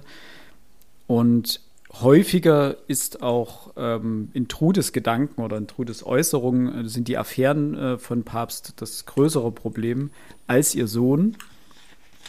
Und im Gegenteil, ihr Sohn ist dann am gegen Ende des Buches der einzige Grund, warum sie mehr oder weniger doch hin und wieder noch losen Kontakt haben. Also sie telefonieren und zwar nur, um äh, in Erfahrung zu bringen, ob es Neuigkeiten vom Sohn gibt. Und ansonsten ist da nicht, äh, nicht mehr viel zwischen den beiden. Aber ist diese Entfremdung und dann auch die äh, Alkoholsucht äh, Trudes, die zunehmende, weil sie einfach sich in dieser, dieser Welt komplett verloren wiederfindet, ähm, ist ja dann, wird ja dann zunehmend thematisiert. Genau. Jetzt würde ich gerne, um noch einen weiteren großen ähm, Punkt in diesem Buch mitzunehmen, den Pakt mit dem Teufel mit euch besprechen. Habt ihr oder habt ihr vorher noch ähm, einen wichtigen, wie gesagt, es gibt, Krämer taucht wieder auf als Verbindungsmann zum, zum Kulturministerium beziehungsweise zum Ministerium für Film. Ähm, da habe ich nur eine ganz kleine Anmerkung. Ja, gerne. Denn auf Seite 193 ähm, wird er dann dieser Krämer nach seinem Namen und seiner Dienststelle gefragt. Und ich habe das als ein Foreshadowing auf das gedeutet, was dann was äh, bei der einen Filmpremiere geschieht, nämlich dass Krämer selber festgenommen wird. Ja, fand ich ähm, interessant, weil ich nicht wusste, ob die beiden Dinge jetzt was miteinander zu tun haben oder ob es wirklich nur ein Foreshadowing war. Äh, war aber für mich eine der entscheidenden Charakterisierungen des Systems, des NS-Systems, dieses System aus Angst und gegenseitiger Bespitzelung und dass selbst wenn du einen relativ hohen Rang in diesem äh, Regime begleitet hast, du nie sicher warst, nicht selber von diesem System vernichtet zu werden. Ja, fand ich ganz, äh, ganz spannend dahingehend. Ähm, Gut, man muss aber auch sagen, mhm. Moment, Moment, Moment, ähm, eine, eine Anmerkung da jetzt meinerseits noch, ähm, kurz vorher ist aber auch ganz deutlich zu sehen, Krämer mag vielleicht eine hohe Position haben, aber er ist niemand, der wirklich dazugehört. Ein Emporkömmling, ja. Also gerade intellekt, gerade, gerade intellektuell, also 188 äh, oben. In diesem kleinen Abschnitt. Aber ganz ehrlich, das sind doch, und das ist das Interessante daran, ähm, ganz viele der Charaktere, die wir hier, denen wir hier begegnen, ähm, im äh, Dritten Reich, sind Emporkömmlinge. Menschen, die vorher sehr, sehr unbedeutend waren und die durch den Aufstieg ähm, der NSDAP, durch den Aufstieg Hitlers, ähm, zu Macht in irgendeiner Form gekommen sind, wenn auch nur kleine Macht, wie Wiatschabek äh, zum Beispiel, ähm, und diese Macht nun nutzen, um sich an den ehemaligen, den da oben, ähm, zu rächen, ihn überlegen zu fühlen, ihre Macht nun auszuspielen. Und ja, nicht nur, nicht nur, nicht nur das. Also es gab ja jetzt mal ganz, ganz böse gesagt viele freie Plätze im, im, im Deutschen Reich. Ne? Der, der Aderlass an Kultur, an Künstlern, an ja. Wissenschaftlern, ähm, gerade aus dem jüdischen Bereich, ähm, da war ja enorm. Und der konnte natürlich äh, von Deutschen wunderbar besetzt werden einerseits und auf der anderen Seite hast du vollkommen recht, äh, wer sich dem System eingedient hat und die Drecksarbeit übernahm, dem hat man dann natürlich irgendwo seinen, seinen Platz ja. zugewiesen. Oder eben auch nicht wunderbar ersetzt werden. Und denn wie man sieht, viele sind ja, Pro-Community, die ja, eigentlich ja. rein, äh, deren einzige Qualifikation die Loyalität zum System ist und nicht ihre fachliche Kom äh, äh, Qualifikation. Und das ist ja eine beängstigende Parallele zu heute, wenn man sich die Fantasien diverser Kommentarspaltenschreiber so durchliest. Wenn wir mal, hier müsste mal jemand kommen, der aufräumt und den da oben und so weiter, das sind letztendlich Fantasien, die nicht so weit davon entfernt sind. Von Menschen, die sich unbedeutend fühlen ähm, und es denen da oben in Anführungsstrichen äh, mal zeigen wollen die gerade mal Luft schnuppern, ja. Genau. Ähm, kommen wir aber zu der äh, wahrscheinlich äh, zum Faustschen Pakt, hätte ich beinahe gesagt. Äh, zum Pakt mit dem Teufel. Denn da muss ich ein bisschen Asche auf mein äh, unwissendes Haupt streuen. Als ich das gelesen habe,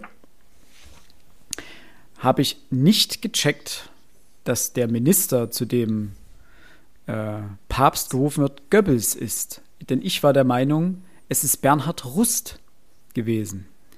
Bernhard Rust war Reichsminister für Wissenschaft, Erziehung und Volksbildung. Und ich dachte, also er war quasi das, der in Anführungsstrichen Kulturminister ähm, seit, ich glaube, Anfang der 30er Jahre bis 45. Und ich dachte, ihm unterstünde die Abteilung Film. Und habe dann erst später gecheckt, nee, Moment, das ist, er hat ja mit Goebbels gequatscht. Das, ähm, da musste ich kurz ähm, bisschen Asche auf mein Haupt streuen. Also da war ich äh, auf der falschen äh, Fährte.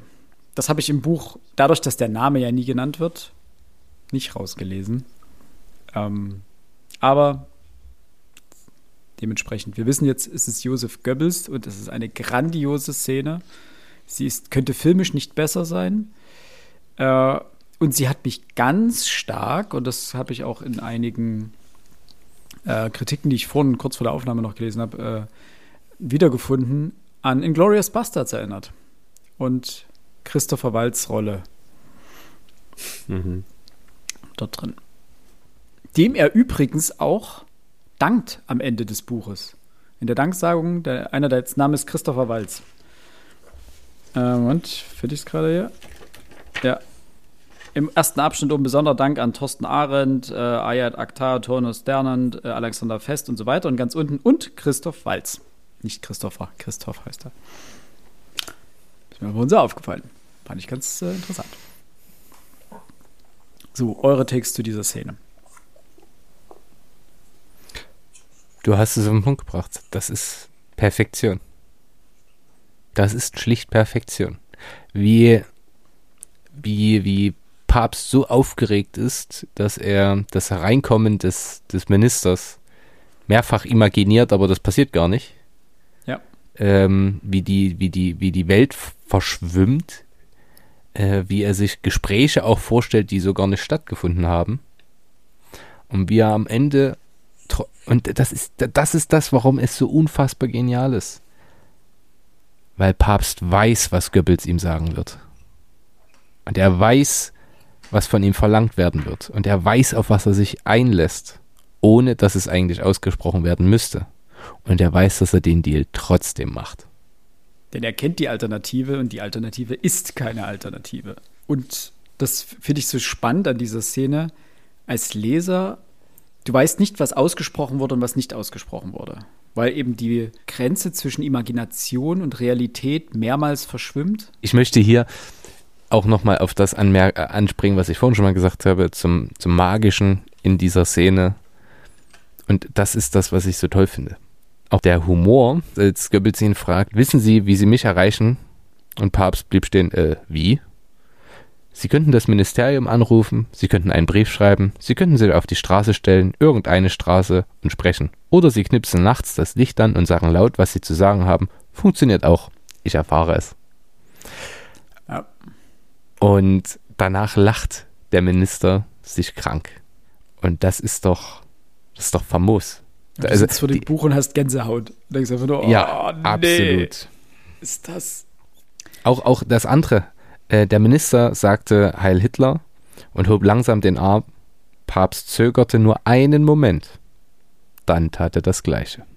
Mhm. Der Minister sah ihm fragend ins Gesicht und Papst entgegnet auch den Gruß. Der wirklich, der ein, ein Pakt mit dem Teufel. Der besiegelt wird dem, mit dem Gruß, ja. Der, ja, ja. Das ist der gewissermaßen der Handschlag, der Hitlergruß be beschließt diesen Pakt. Und daraufhin darf Papst einen Film drehen. Oder mehrere sogar. Ähm, den ersten mit Leni Riefenstahl oder für Leni Riefenstahl. Äh, dort soll er als, ja, als Berater tätig sein, weil er mit Leni Riefenstahl ja schon äh, einige, einen Film gedreht hat. Dieser ganze, dieser ganze, dieser ganze Themenkomplex Leni Riefenstahl steht sowieso nochmal für sich. Leni Riefenstahl wird hier als kaltes, bösartiges Monster äh, charakterisiert, mehr oder weniger, die an das Set KZ-Häftlinge als Komparsen holt. Für alle Interessierten empfehle ich, es gibt von Arte eine tolle Doku über Leni Riefenstahl. Die ist wirklich gut. Leni Riefenstahl hat ja auch nach dem Krieg ganz oft äh, noch behauptet, sie hätte nur Filme machen wollen und sie hätte damit gar nichts zu. Sie hat auch keine Propagandafilme gemacht, sie hat, wollte nur Künstlerin sein und so weiter. Punkt Bindestrich. Und diese Dokumentation dekonstruiert ein wenig dieses, diese Person Riefenstahl. Und ich finde, das kommt in dem Buch auch sehr gut rüber. Auch ihre kalten, toten Augen. Googelt mal ein paar Bilder von ihr. Max? Ich muss dir nur bei einer Sache widersprechen. Ich finde, das Genialische, Mechanische an ihr kommt nicht so rüber. Für mich macht sie sich hier an vielen Stellen auch lächerlich. Und einige Szenen sind auch so dargestellt, um diesen Mythos ein bisschen zu dechiffrieren. Denn sobald sie selber schauspielern soll, ist sie nicht imstande, Kritik anzunehmen. Ja. Und völlig unfähig. Sie ist keine Schauspielerin. Sie ist eine im, im, im ähm, propagandistischen Sinne herausragende Regisseurin. Hitler hatte definitiv Respekt vor ihr und ich glaube auch ein bisschen Angst. Trotz seiner Macht, auch bei Goebbels war es ähnlich.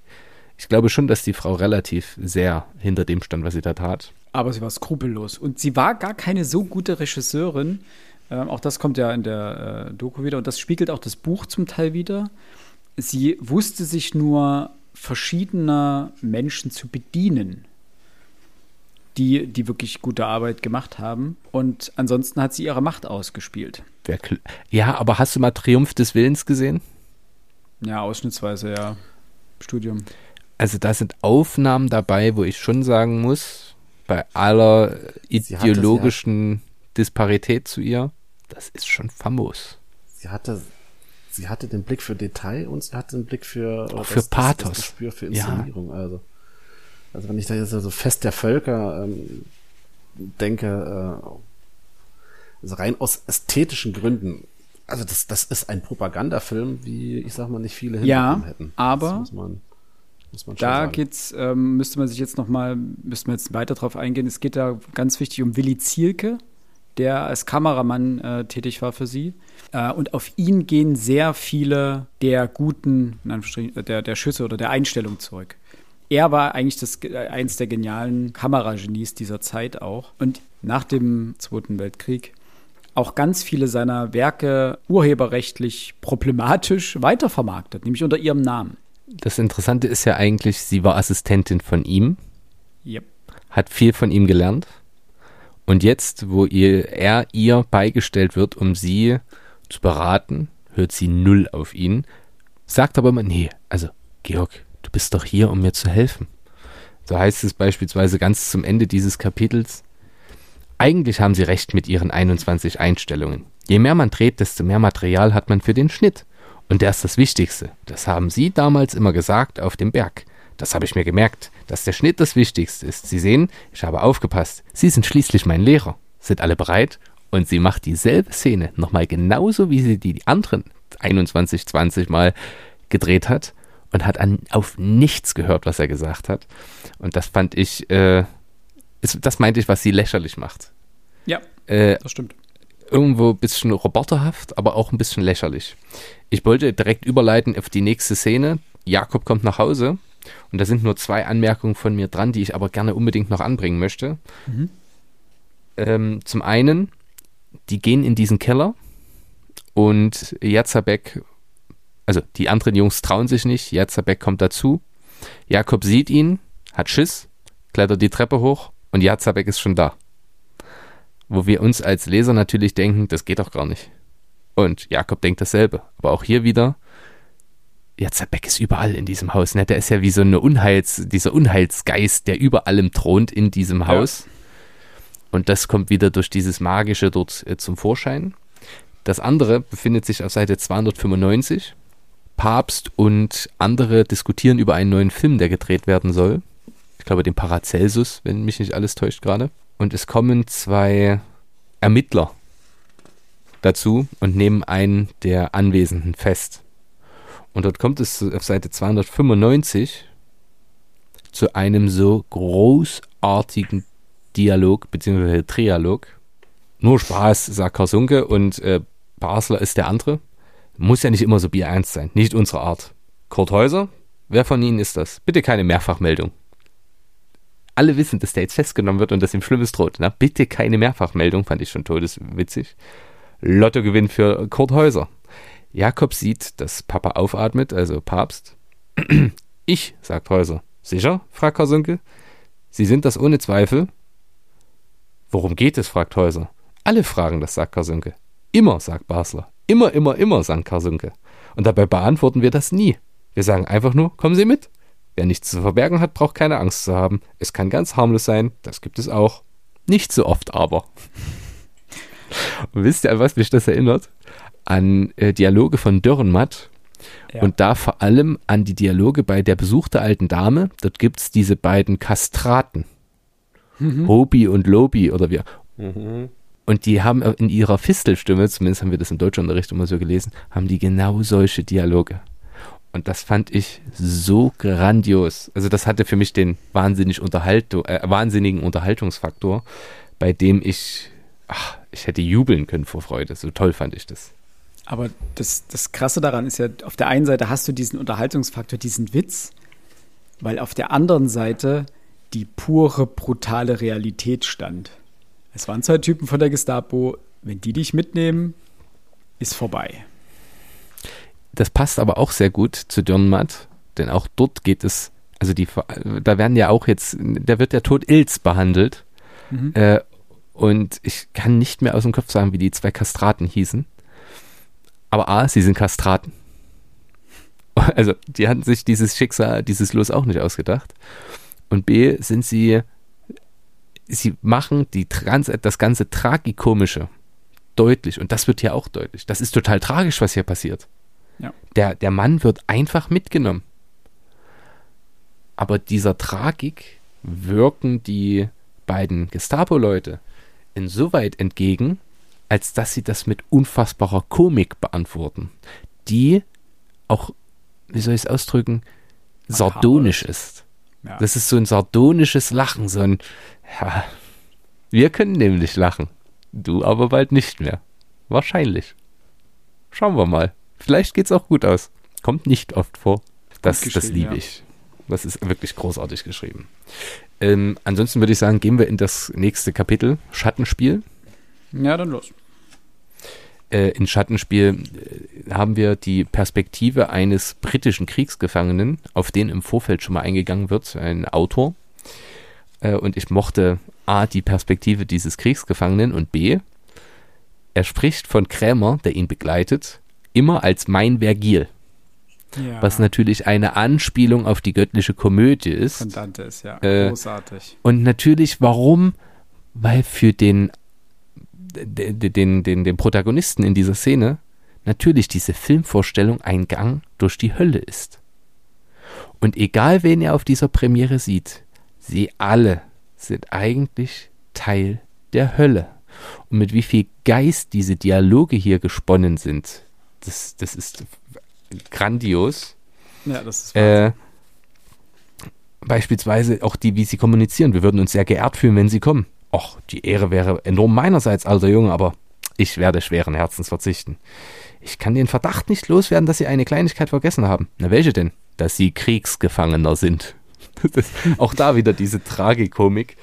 Ähm, ja. Am Ende dieses Textes äh, ist aber dieser Autor extrem vom Paracelsus, vor allem von dieser Szene mit den, ich habe es dionysische, menadenartige Tänze genannt, wahnsinnig überrascht und äh, positiv überzeugt.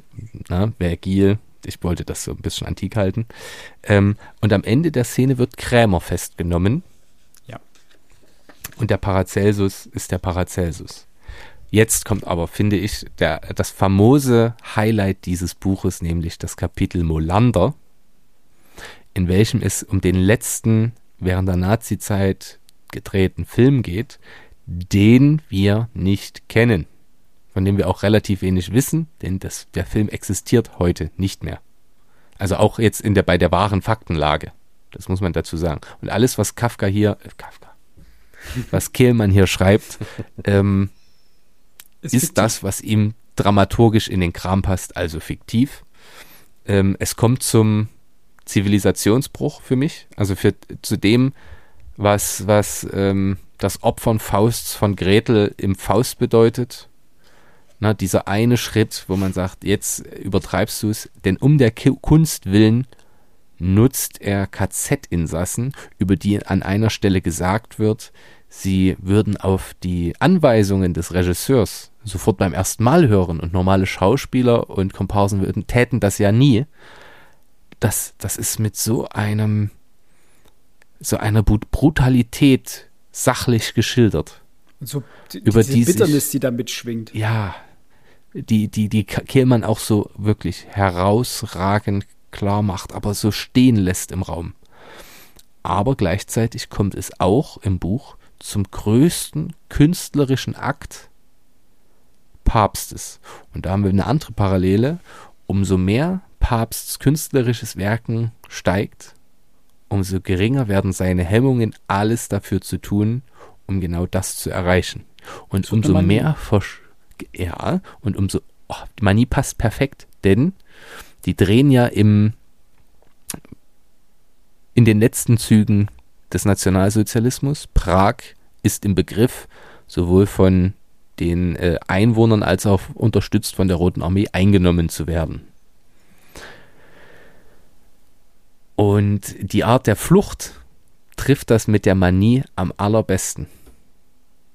Erinnert ihr euch, warum, also ich möchte nicht jetzt die ganze Zeit reden, auch wenn ich jetzt ein bisschen auf die Tube gedrückt habe, damit meine Ausführungen das Ganze hier ein bisschen zu einem Ende bringen, warum das so manisch ist. Ähm, also sie wählen ja, pra oder Prag wurde ja gewählt äh, als Stadt, weil man dort nicht verdunkeln müsste, weil relativ wenig Bombenangriffe ähm, auf äh, Prag stattgefunden haben. Deswegen dreht man in Prag, aber es, es scheint ja die letzten ein, zwei Tage vor der, dem Einmarsch der Roten Armee zu sein, während sie dort drehen. Und man merkt ja schon, es bricht alles zusammen.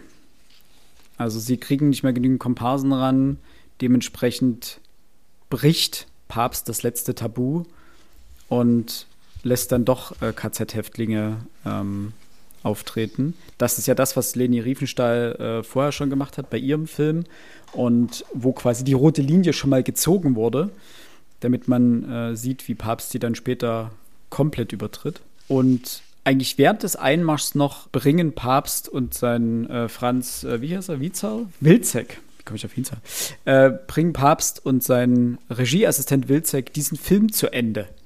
Schneiden ihn noch irgendwie nachts dort im Schneiderraum, packen dann alles in den Rucksack äh, und fliehen durch die Straßen Prags, während dieses zu zurückerobert wird oder befreit wird. Ähm, aber was du jetzt genau meinst mit der Manie, also mit was daran so manisch ist,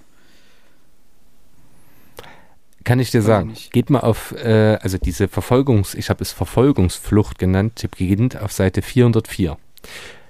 So, Franz sagt ganz oft, dass er nicht mehr könne, weil es diese riesen Filmrollen waren ja damals auch unfassbar schwer. Ja. Ähm, und sie fliehen. Und dann heißt es auf Seite 406, nicht umdrehen, sagt der Papst, denn das hätte den Effekt zerstört. Und zugleich fragte er sich, kann man das wirklich so machen? Warum geht das? Aber er wusste ohne hinzusehen, die Brücke hinter ihnen, auf welche die Männer noch mit ihren Gewehren zielten, war jetzt leer. Das heißt, er inszeniert seinen eigenen Film, den er gerade in einer Nachtaktion, während es im Hintergrund schlagen Schrapnelle ein, es kracht, Bomben überall, die sitzen in einem Keller, schnippeln an dem Film rum, was gerade noch zu machen ist. Und auf Punkt gebracht ist es dann, die irren durch Prag, müssen zu einem Bahnhof, um dieser Stadt zu entkommen. Und da heißt es dann auf Seite 407, nicht nach links, rief Papst. Warum nicht? Links ist der Bahnhof. Weil es nicht stimmt, sagte Papst. In der letzten Einstellung sind wir von rechts nach links. Wenn wir jetzt die andere Richtung, Das geht nicht. Er hält sich an das, was er mit seiner Kamera, mit seinem Film getan hat, auch bei dieser Verfolgungsflucht, um dort rauszukommen. Auch wenn es auf den ersten Blick unsinnig erscheint, aber er ist so in diesem Film, in dieser Manie drin, dass er dieser nicht einmal bei dieser Flucht entkommen kann. Dennoch, schlussendlich kommen sie zu einem Bahnhof, können sogar in den völlig äh, über, überfüllten Zug einsteigen, kommen dort an, sind natürlich völlig entkräftet und treffen dort einen Mann, der freundlich ist, äh, einfach ist, und mit dem sie sich gut verstehen. Papst schläft ein und hat das Problem, dass er dann feststellt, als der Zug in Wien zum Stehen kommt und der andere ausgestiegen ist, nimmt er seine, sein, seinen Tornister mit sich und läuft dann irgendwo hin, wo er in, einem, in einer Kopierstube diese Rollen kopieren kann, damit sie eben nicht verloren gehen können. Und dort angekommen heißt es auf Seite 419, mit zitternden Händen öffnete er die Schnallen. Im ersten Moment begriff er nicht, was das, was er sah, bedeutete. Er begriff nicht, dass die Entscheidung über die Art der Geschichte getroffen war. Er begriff jedoch auch nicht, dass er jetzt verurteilt war zu jener Zukunft, der er eben noch entkommen zu können geglaubt hatte, einer Zukunft enger Grenzen und schmaler Umstände, einer Zukunft kleiner und verzichtbarer Filme. Er begriff nur, dass die beiden Armeetornister, die genau gleich und genau wie alle anderen Armeetornister aussahen, verwechselt worden waren und dass ein freundlicher Mann, dessen Namen er nicht kannte, jetzt mit dem seinen durch Brunnen ging. Ja, denn der andere war in Brunnen ausgestiegen. Äh, die große Tragik des Moments. Und danach ja. ist das der zweite Abschnitt des Buches, nämlich das drinnen, abgeschlossen und wir kommen zum danach. Damit hatte ich so nicht gerechnet. Gab ja einige Kritiken, die gesagt haben, das Buch ist sehr voraussehbar und äh, viele Dinge, viele Plot-Twists bahnen sich schon vorher an. Also in welchem Zustand dieser Film verloren gegangen ist, wissen wir nicht. Ob während der Dreharbeiten, ob am Ende die Rollen verloren gegangen sind oder was auch immer. Das ist im Chaos der letzten Kriegstage untergegangen. Eine, eine Sache noch, eine Sache ja. noch. Ähm, ich, ich habe wirklich lachen müssen, obwohl das eigentlich äh, Rubrik schwarzer Humor ist. Äh, wir sind nämlich hier am Ende, Seite. Ich, ihr könnt da bestimmt auch drüber lachen. Äh, Seite 405, äh, 427, ganz unten geht's los. Also wir das Gespräch zwischen David Bass und äh, Paul Levi. Wie geht es Herrn Metzler? Ist er über Bergs? Die Frage, ähm, er wird es wohl überleben, sagt äh, David Bass. Es wäre ja auch gemein, einer steht, übersteht die Ostfront und dann bringt ihn ein Infarkt beim Filmdreh, Filmdrehen um. Nach all den Erschießungen, die er durchgeführt hat, vergessen Sie nicht, diese Leute sind hart wie Kruppstahl und flink wie Windhunde. An der Ostfront war er Waffen-SS. Das wusste ich gar nicht.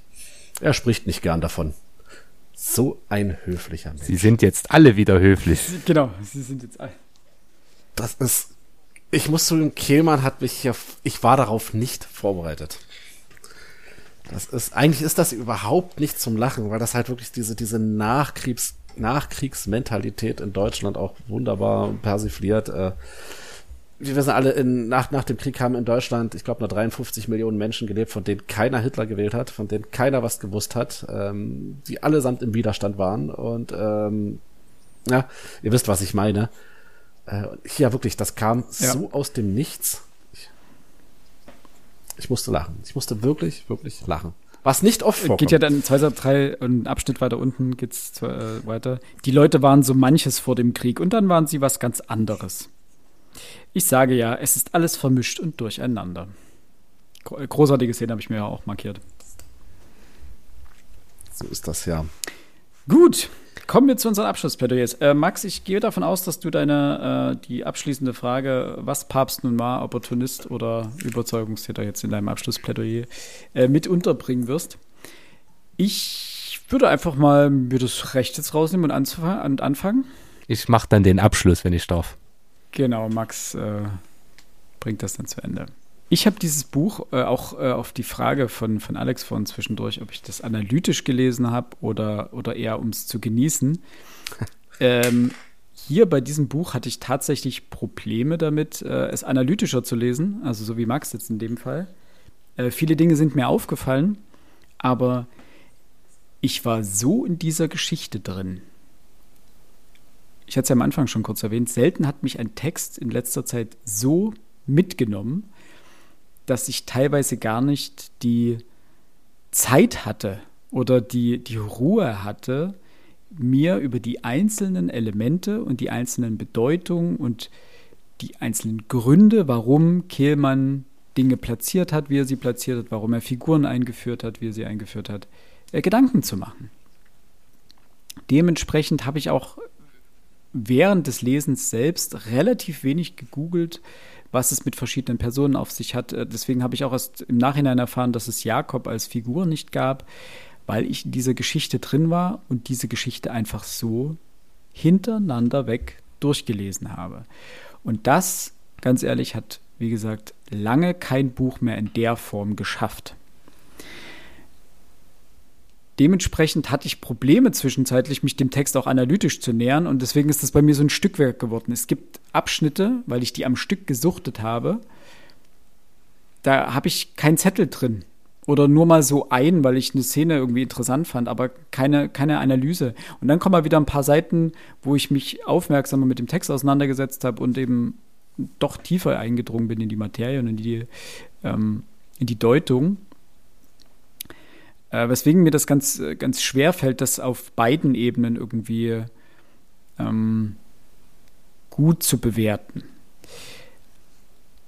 Aber eben weil es ein Buch ist, das das mit dir, mit mir geschafft hat, äh, allein schon deswegen halte ich es für ein sehr grandioses Buch und jetzt durch die Besprechung und die ganzen äh, Deutungsebenen, die sich jetzt noch aufgetan haben, noch einmal mehr.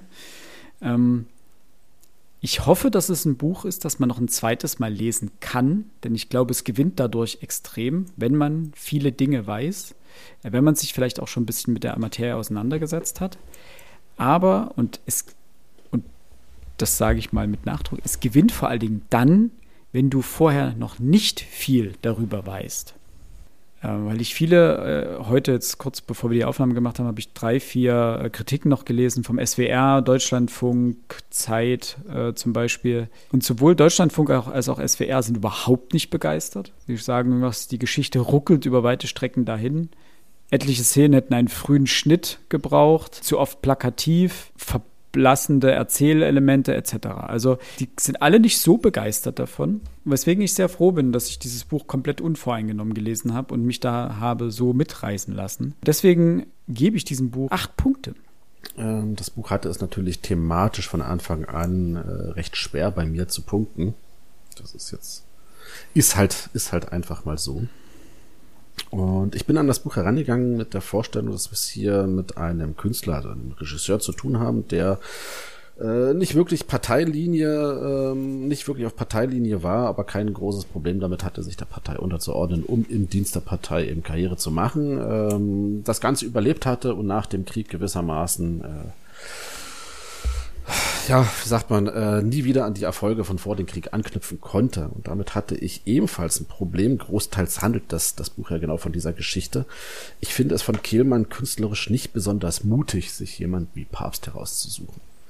Wir hatten gerade eben schon drüber geredet, dass ähm, nach dem Krieg 53 Millionen deutsche äh, Antinationalisten waren, dass keiner Hitler gewählt hat. Ähm, das, das war halt einfach so nach dem Krieg. Und wenn man ganz ehrlich ist, es sind nur im Verhältnis sehr, sehr wenige überhaupt bestraft worden.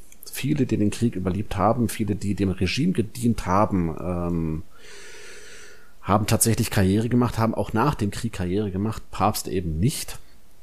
Ähm, Papst war, würde man jetzt in der Nachschau sagen, war kein Netzwerker gewesen. Das muss ich zugeben, das kam in dem Buch einigermaßen gut rüber. Ähm, er hatte einfach nicht die Connections. Ich denke jetzt mal bloß, ähm, Kehlmann hätte ja genauso gut ein Buch über Heinz mhm. Rühmann schreiben können. Der bestbezahlte Schauspieler im Dritten Reich. Ähm, die Premiere der Feuerzangenbowle hat er neben Hitler sitzend in Berlin ähm, erlebt. Äh, denn nach dem Krieg war er Deutschlands Liebling gewesen. Einer der größten Schauspieler, die die Deutschen überhaupt hatten. Papst war nicht einer der größten Regisseure, die die Deutschen nach dem Krieg hatten. Ne? Andere wie Gehlen, Wehrmachtsgeneral, zusammengearbeitet mit der, mit der, mit der, mit der SS an Kriegsverbrechen beteiligt hat, den BND ähm, mitbegründet. Das waren aber beides, als Rühmann wie Gehlen und viele, viele, viele anderen waren Netzwerke gewesen. Die konnten nach dem Krieg auf etwas zurückgreifen, was Papst anscheinend nicht hatte. Und das wird in diesem Buch, in dieser, äh, es, das, das kommt mir nicht weit genug rüber. Also wir haben hier die, die Geschichte von einem, ich, ich mal ganz böse von einem Loser vor mir liegen, ähm, der ja, ich weiß nicht, ob man es ihm hoch anrechnen könnte, dass er nicht wirklich Nationalist war, aber sich trotzdem den Ganzen erliegen war. Und ich, ich komme mit solchen Geschichten nicht klar. Ich mag so etwas mhm. nicht. Ähm, nichtsdestotrotz, das Buch hat seine Stärken. Wenige zwar, aber es hat seine Stärken. Ich habe keine Ahnung, wie ich dieses Buch bewerten soll. Ähm, und ja, ähm, stimmt, ich wollte noch, ähm, Mensch, den, den Punkt hätte ich ganz vergessen. Ja, ähm, wir hatten vorhin mal ganz kurz drüber gesprochen gehabt, ähm, ob jetzt, ob, ob ihr zwei die Bücher generell unter analytischen Gesichtspunkten lest oder ob ihr die Bücher auch einfach mal lest, um eine Geschichte zu erleben. Ähm, letzteres bin dann doch eher ich, der Lesetyp, ihr anscheinend weniger. Und zum Erleben einer guten Geschichte ist dieses Buch meiner Meinung nach viel mhm. zu schwach. Das, ähm, das kann das Buch nicht leisten ich weiß jetzt nicht, ob ich dem, dem Buch jetzt Unrecht tue, schaut man sich in die Rezension, nicht in die Rezension, in die Kritiken an, äh, im Verkaufsportal, die ich ganz am Anfang angesprochen hatte. Dieses Buch scheint für sehr, sehr, sehr, sehr viele Leute das Buch des Jahres zu sein. Und das ist es für diese Leute definitiv mit Berechtigung. Für mich ist es das leider nicht. Und ich kann dem Ganzen als wirklich gut gemeinte vier oh. Punkte bloß geben. Okay. Und selbst da hätte ich schon Probleme, die auch mir gegenüber okay. zu rechtfertigen. Eine kurze Frage noch. Ähm, ja. Für ja, dich ja. Äh, ist Papst Opportunist, weil er da geblieben ist, oder ist er explizit zurückgereist, das ist, das um ist, diesen Film machen zu können? Das, das ist die, das ist die gute Frage. Ich, ich glaube, dass das war wirklich ganz beschissenes Timing. Also ich kann mir gut vorstellen, dass er zurückgereist ist, um seiner Mutter zu helfen. Das kaufe ich ihm ab. Ähm, und er ist dann einfach in einer, einen Strudel der Geschichte ähm, geraten, in dem fürs ihn wahrscheinlich das Beste war. Augen okay. zu und durch. Also eher Opportunist. Ob man das jetzt, ja, ob das jetzt wirklich ganz klassisch der Opportunist ist, weiß ich jetzt auch, auch von der. Umstände. Ähm, aber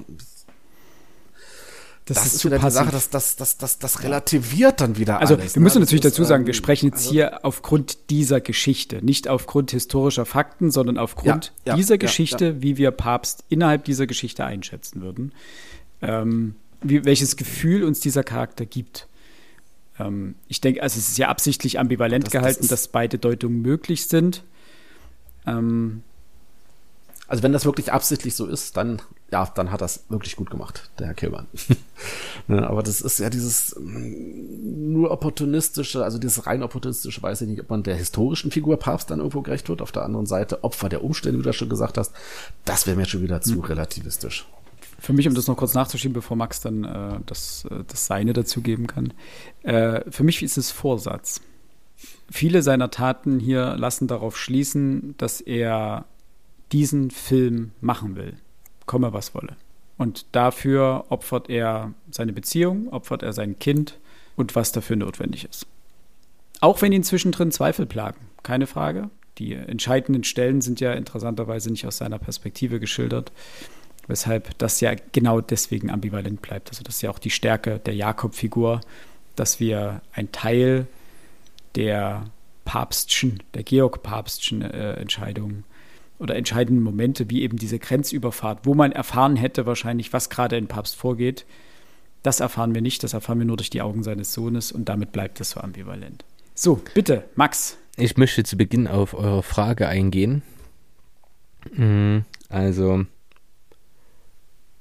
wusste Papst schon zu Beginn, dass er gern in Nazi-Deutschland arbeiten wollen würde? Und meine Antwort ist, wissen nicht, aber es war schon in ihm.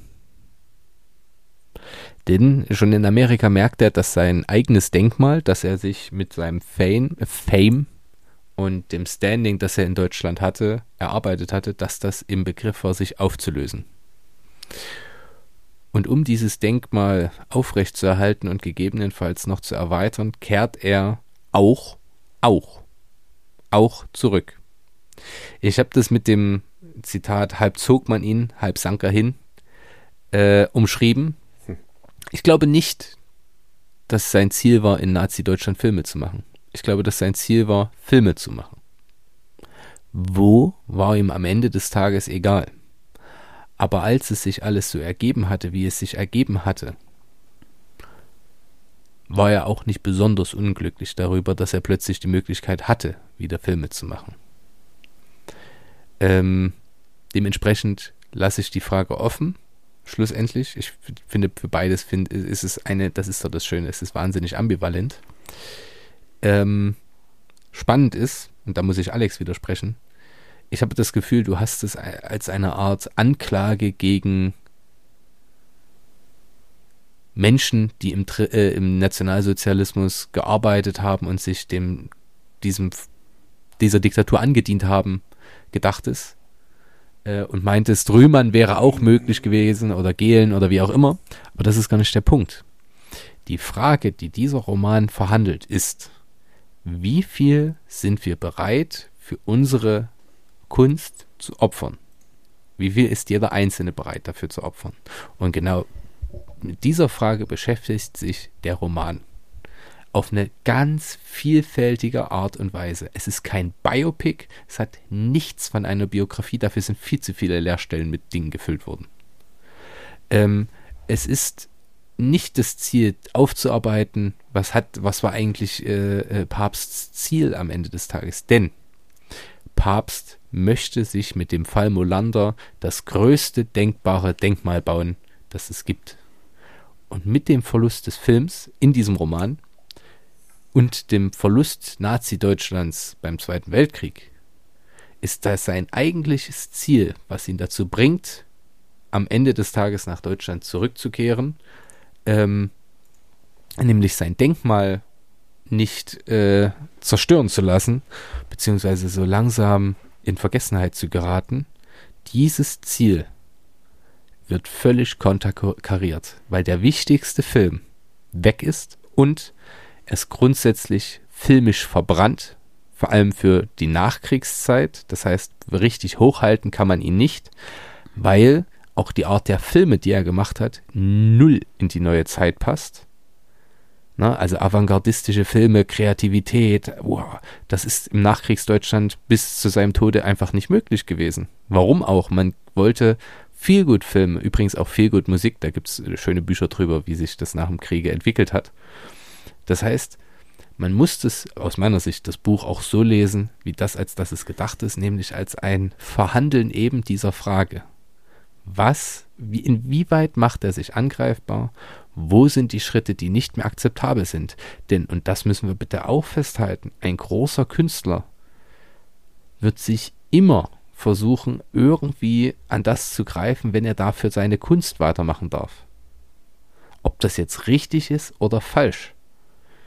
Oder anders ausgedrückt, Schweighöfer hat mal so schön gesagt, er opfert auch für die Angestellten seiner Produktionsfirma gerne den künstlerischen Aspekt seiner Filme, denn die müssen Geld einspielen. Bei Papst ist es andersrum. Er opfert lieber seine ethischen Moral, Moralvorstellungen dafür, dass er einen Kunst und die Angestellten, um dafür einen guten Film zu machen. Ähm, ich empfehle da auch immer gern den Film Whiplash. Wie viel ist man bereit zu geben für ähm, für das große Ganze, für das große, das Opus Magnum, wenn man so möchte. Ja. Mm, könnte das jetzt noch weiter ausführen, aber das ist für mich das ganz, der ganz zentrale Aspekt des Filmes. Äh, ansonsten bleibt mir nur zu sagen, ihr habt über analytisches und Genusslesen gesprochen. Ähm, ich habe die, das, das war tatsächlich mein Problem mit dem Roman, aber das kann ich nicht Kehlmann anlassen, sondern nur meiner begrenzten Aufnahmekapazität. Ich habe das Buch, ich habe schon beim ersten Lesen ganz viele analytische Sachen festgestellt, also die, die mir einfach währenddessen auffallen.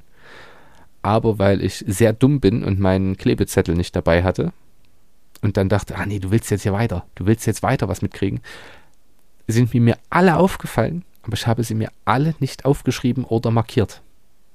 Und das führte dazu, dass ich gestern mehrere Stunden und heute auch nochmal das Buch durcharbeiten musste, um all die Stellen zu finden, hm. die ich so grandios fand. Deswegen ist das Buch jetzt auch so voll geworden, weil ich mich plötzlich wieder an alles erinnerte, was da war.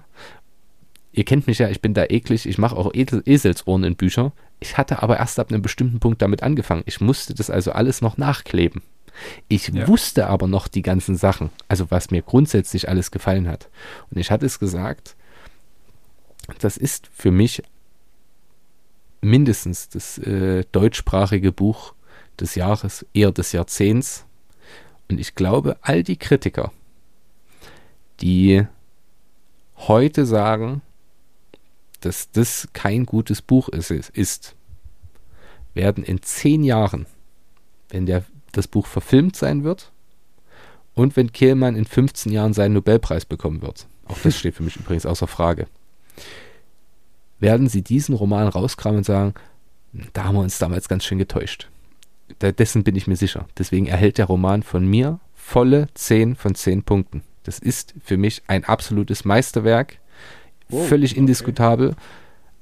Ich habe in diesem Jahr nur einen anderen Roman, der so gut ist, gelesen. Dementsprechend von mir volle Punktzahl. Chapeau. Ähm, ich fand zum Abschluss, vielen Dank erstmal von euch beide. Zum Abschluss äh, fand ich sehr schön, was Adam äh, Sobocinski in der Zeit unter seinen, seiner Rezension geschrieben hat, ähm, zum Inhalt oder zum, zur Essenz des Buchs.